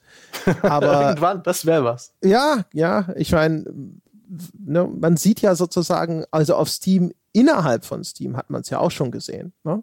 Und du hast ja schon beschrieben, wie es im E-Shop funktioniert. Ja. Und man sieht auch zumindest, dass, äh, dass, dass, dass sich dann die Konsolenstores dem nicht entziehen konnten. Also zum Beispiel so frühere Konsolenstores, die haben ja lange Zeit sich versucht, dem zu entziehen, was auf Steam die ganze Zeit schon Usus war mit den mhm. Sales. Und das ist ihnen jetzt auch nicht ewig gelungen. Das heißt, wir haben jetzt auf den Konsolenstores nicht im gleichen Ausmaß wie auf Steam, aber auch dort haben wir so eine Sale-Kultur ein bisschen. Ne? Mhm. Ne? So Black Friday Sales und ähnliches gibt es inzwischen auch im PSN. Und von daher ist halt zu vermuten, dass solche Sachen werden immer Kreise ziehen. Auch im Epic Store wird man irgendwann den Rabattwettkampf einläuten müssen. Auch wird der Epic Store sich unweigerlich, selbst wenn sie weiter kuratieren, irgendwann erheblich füllen. Und mhm. dann werden auch große Releases, die zeitgleich in oder in, in relativ engen Abständen erscheinen, da sitzen und sagen, jetzt äh, möchten wir aber diejenigen sein, wo die Leute ihre Kohle lassen. Also es ist zumindest anzunehmen, dass sich das auf jeden Fall bessern wird im Vergleich zu jetzt. Aber mhm. nichtsdestotrotz, ähm, jeder muss halt einfach selber für sich entscheiden, was ist denn sozusagen tatsächlich mein Anliegen, was erfüllt meine Interessen am besten und dann kann er danach entscheiden, ob er jetzt sich bereit ist, diesen Epic Launcher zu installieren oder nicht. Ne? Vielleicht auch ein bisschen abwarten. Gibt ja auch immer noch so ne, diese Diskussion, inwiefern, wie sicher ist die, diese Software. Mhm. Ich weiß nicht, wie es aktuell ist. Also mir hat jemand erzählt, sie hatten zumindest bis vor kurzem zum Beispiel keine, keine äh, äh wie sagt man, Two-Factor Authentication auf Deutsch? Mhm. Äh, Zwei-Faktor-Authentifizierung, ich weiß es nicht, ja. ob das ein deutsches Wort dafür gibt. Auf jeden Fall haben sie ein Hacking-Problem gehabt im Epic Store, ne? dass Accounts gehackt wurden. Ich weiß nicht, ich nehme an, dass das Maßnahmen sind, äh, entweder unterwegs, aber weiß noch nicht, ob abgeschlossen. Ähm, auch da, ne, das kann man, glaube ich, äh, sich anschauen und dann abwarten. Ich glaube, was Einzige, was halt nichts bringt, ist halt, sich erstens äh, emotional zu sehr da äh, zu engagieren und zum Zweiten mhm. auch zu glauben, irgendeine dieser Firmen sei effektiv dein Freund oder sonst irgendwas. Ich glaube nicht, dass das. Ne? Es ist eine wichtige, wichtiges Mantra, was man sich immer wieder sagen muss. A company is never your friend. Niemals. Ja, also auch Valve. weißt auch du, Valve. Valve ist halt genauso. Valve hat jetzt einige, äh, ist halt sehr, sehr kundenorientiert vorgegangen, hat dadurch einige schöne Features geschaffen, die wir alle zu schätzen wissen. Ne? Danke Valve für, keine Ahnung, für Refunds, was, was, was euch wahrscheinlich so ein bisschen auch die Europäische Union mit ihren Entscheidungen da aufgezwungen hat, äh, äh, für Offline-Modus, für Family Sharing und diese Key-Generierung, die uns dann sowas wie ein Humble Bundle beschert hat und so. Das sind alles Sachen, die durchaus für uns jetzt positiv ausgegangen sind. Nichts davon hat Valve gemacht, weil sie uns so sehr lieben, sondern mhm. wir haben es ja bei diesen Keys vorhin schon erklärt, dass das ist eine Maßnahme gewesen, um einfach User in das Steam-Ökosystem einzuspeisen. Das ist kein Altruismus. Das ist nur eine Maßnahme, von der haben wir profitiert. Der Epic Store beschränkt sich aktuell hauptsächlich auf Maßnahmen, von denen Entwickler profitieren. In Zukunft, denke ich, werden da auch mehr kommen, von denen wir profitieren und dann dann entscheiden wir. Sitzen wir alle da. Ich sitze auch erstmal da und ich kaufe im Epic Store ja. nur, wenn es sein muss. Und hey, am Ende ist eh der schlauer, der, der später kauft. Das ist ja auch noch so eine Sache, die, die, die jetzt im Raum steht. Ich meine, warum sich aufregen über das Metro? Man kann es einfach für die Hälfte kaufen in einem halben Jahr und dann ist es gepatcht und es ist das bessere Spiel. Es kostet dich weniger. Ja, du bist vielleicht hier und da äh, vielleicht mit dem Spiel konfrontiert worden, weil es dann erschienen ist und so ein bisschen in die Gaming-Kultur eindringt. Aber ähm, Dinge viel zu spät kaufen und spielen, ist äh, der Lifehack für den Gamer. Ja. Das stimmt. Wobei, das kann ich schon so insofern verstehen, weil wenn so ein neuer Titel raus ist Klar. und alle begeistert sind und das ja auch ein kulturelles er Erlebnis ist, gerade für jemanden, der in dieser Spielekultur drin mhm. ist, dass man daran teilhaben möchte, sobald es geschieht, das kann ich schon verstehen. Aber ich die auch. Hürde, die hier aufgebaut wird, ist halt den Epic Launcher installieren. Jupp. Und die Hürde ist einfach nicht so hoch, dass ich sage, Jetzt klingt jetzt schon wieder an meiner Tür. Das ist so radikal. Sebastian, moderier doch bitte einfach. Ja, ab. ich moderiere ab. Also dann, André, auch wenn du mich jetzt wahrscheinlich nicht mehr hören kannst, dann danke ich dir für das Gespräch.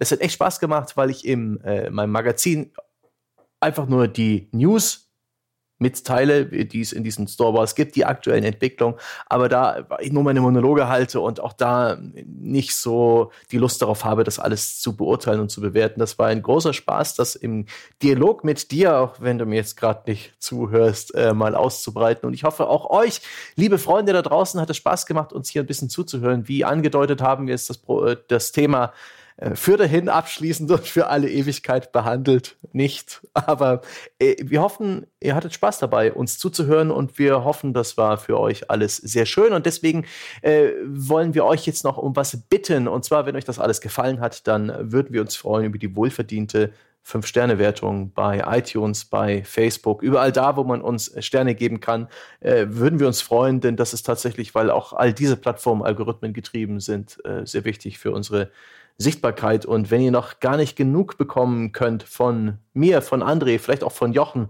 oder unseren äh, Mit- und Zuarbeiter Nina und Dom, wir haben jede Menge Podcasts, auch unter der Woche, nicht bloß äh, gratis am Sonntag. Ab 5 Dollar oder Euro im Monat seid ihr dabei. Alle Infos gibt's unter www.gamespodcast.de slash Abo. Da haben wir ein buntes Programm aus Premium-Formaten, Wertschätzung, Sonderformaten zur Spielekultur, zur Spieleentwicklung, äh, zu äh, speziellen Genres und Themen. Ein ganz großer Blumenstrauß, den ihr euch auch in diversen Schnupperfolgen auf unserer Website äh, ganz unverbindlich mal anschauen könnt. Und ja, vielleicht schaut ihr euch auch das mal an. Und ähm, ich, ich werde immer nervös bei diesen Ab Abschiedsmoderationen. Deswegen danke für eure Aufmerksamkeit. Hat Spaß gemacht. Schön, dass ihr dabei wart. Und bis zum nächsten Sonntag dann aller spätestens. Hm? Bis dann. Jetzt bin ich auch wieder da. Tschüss.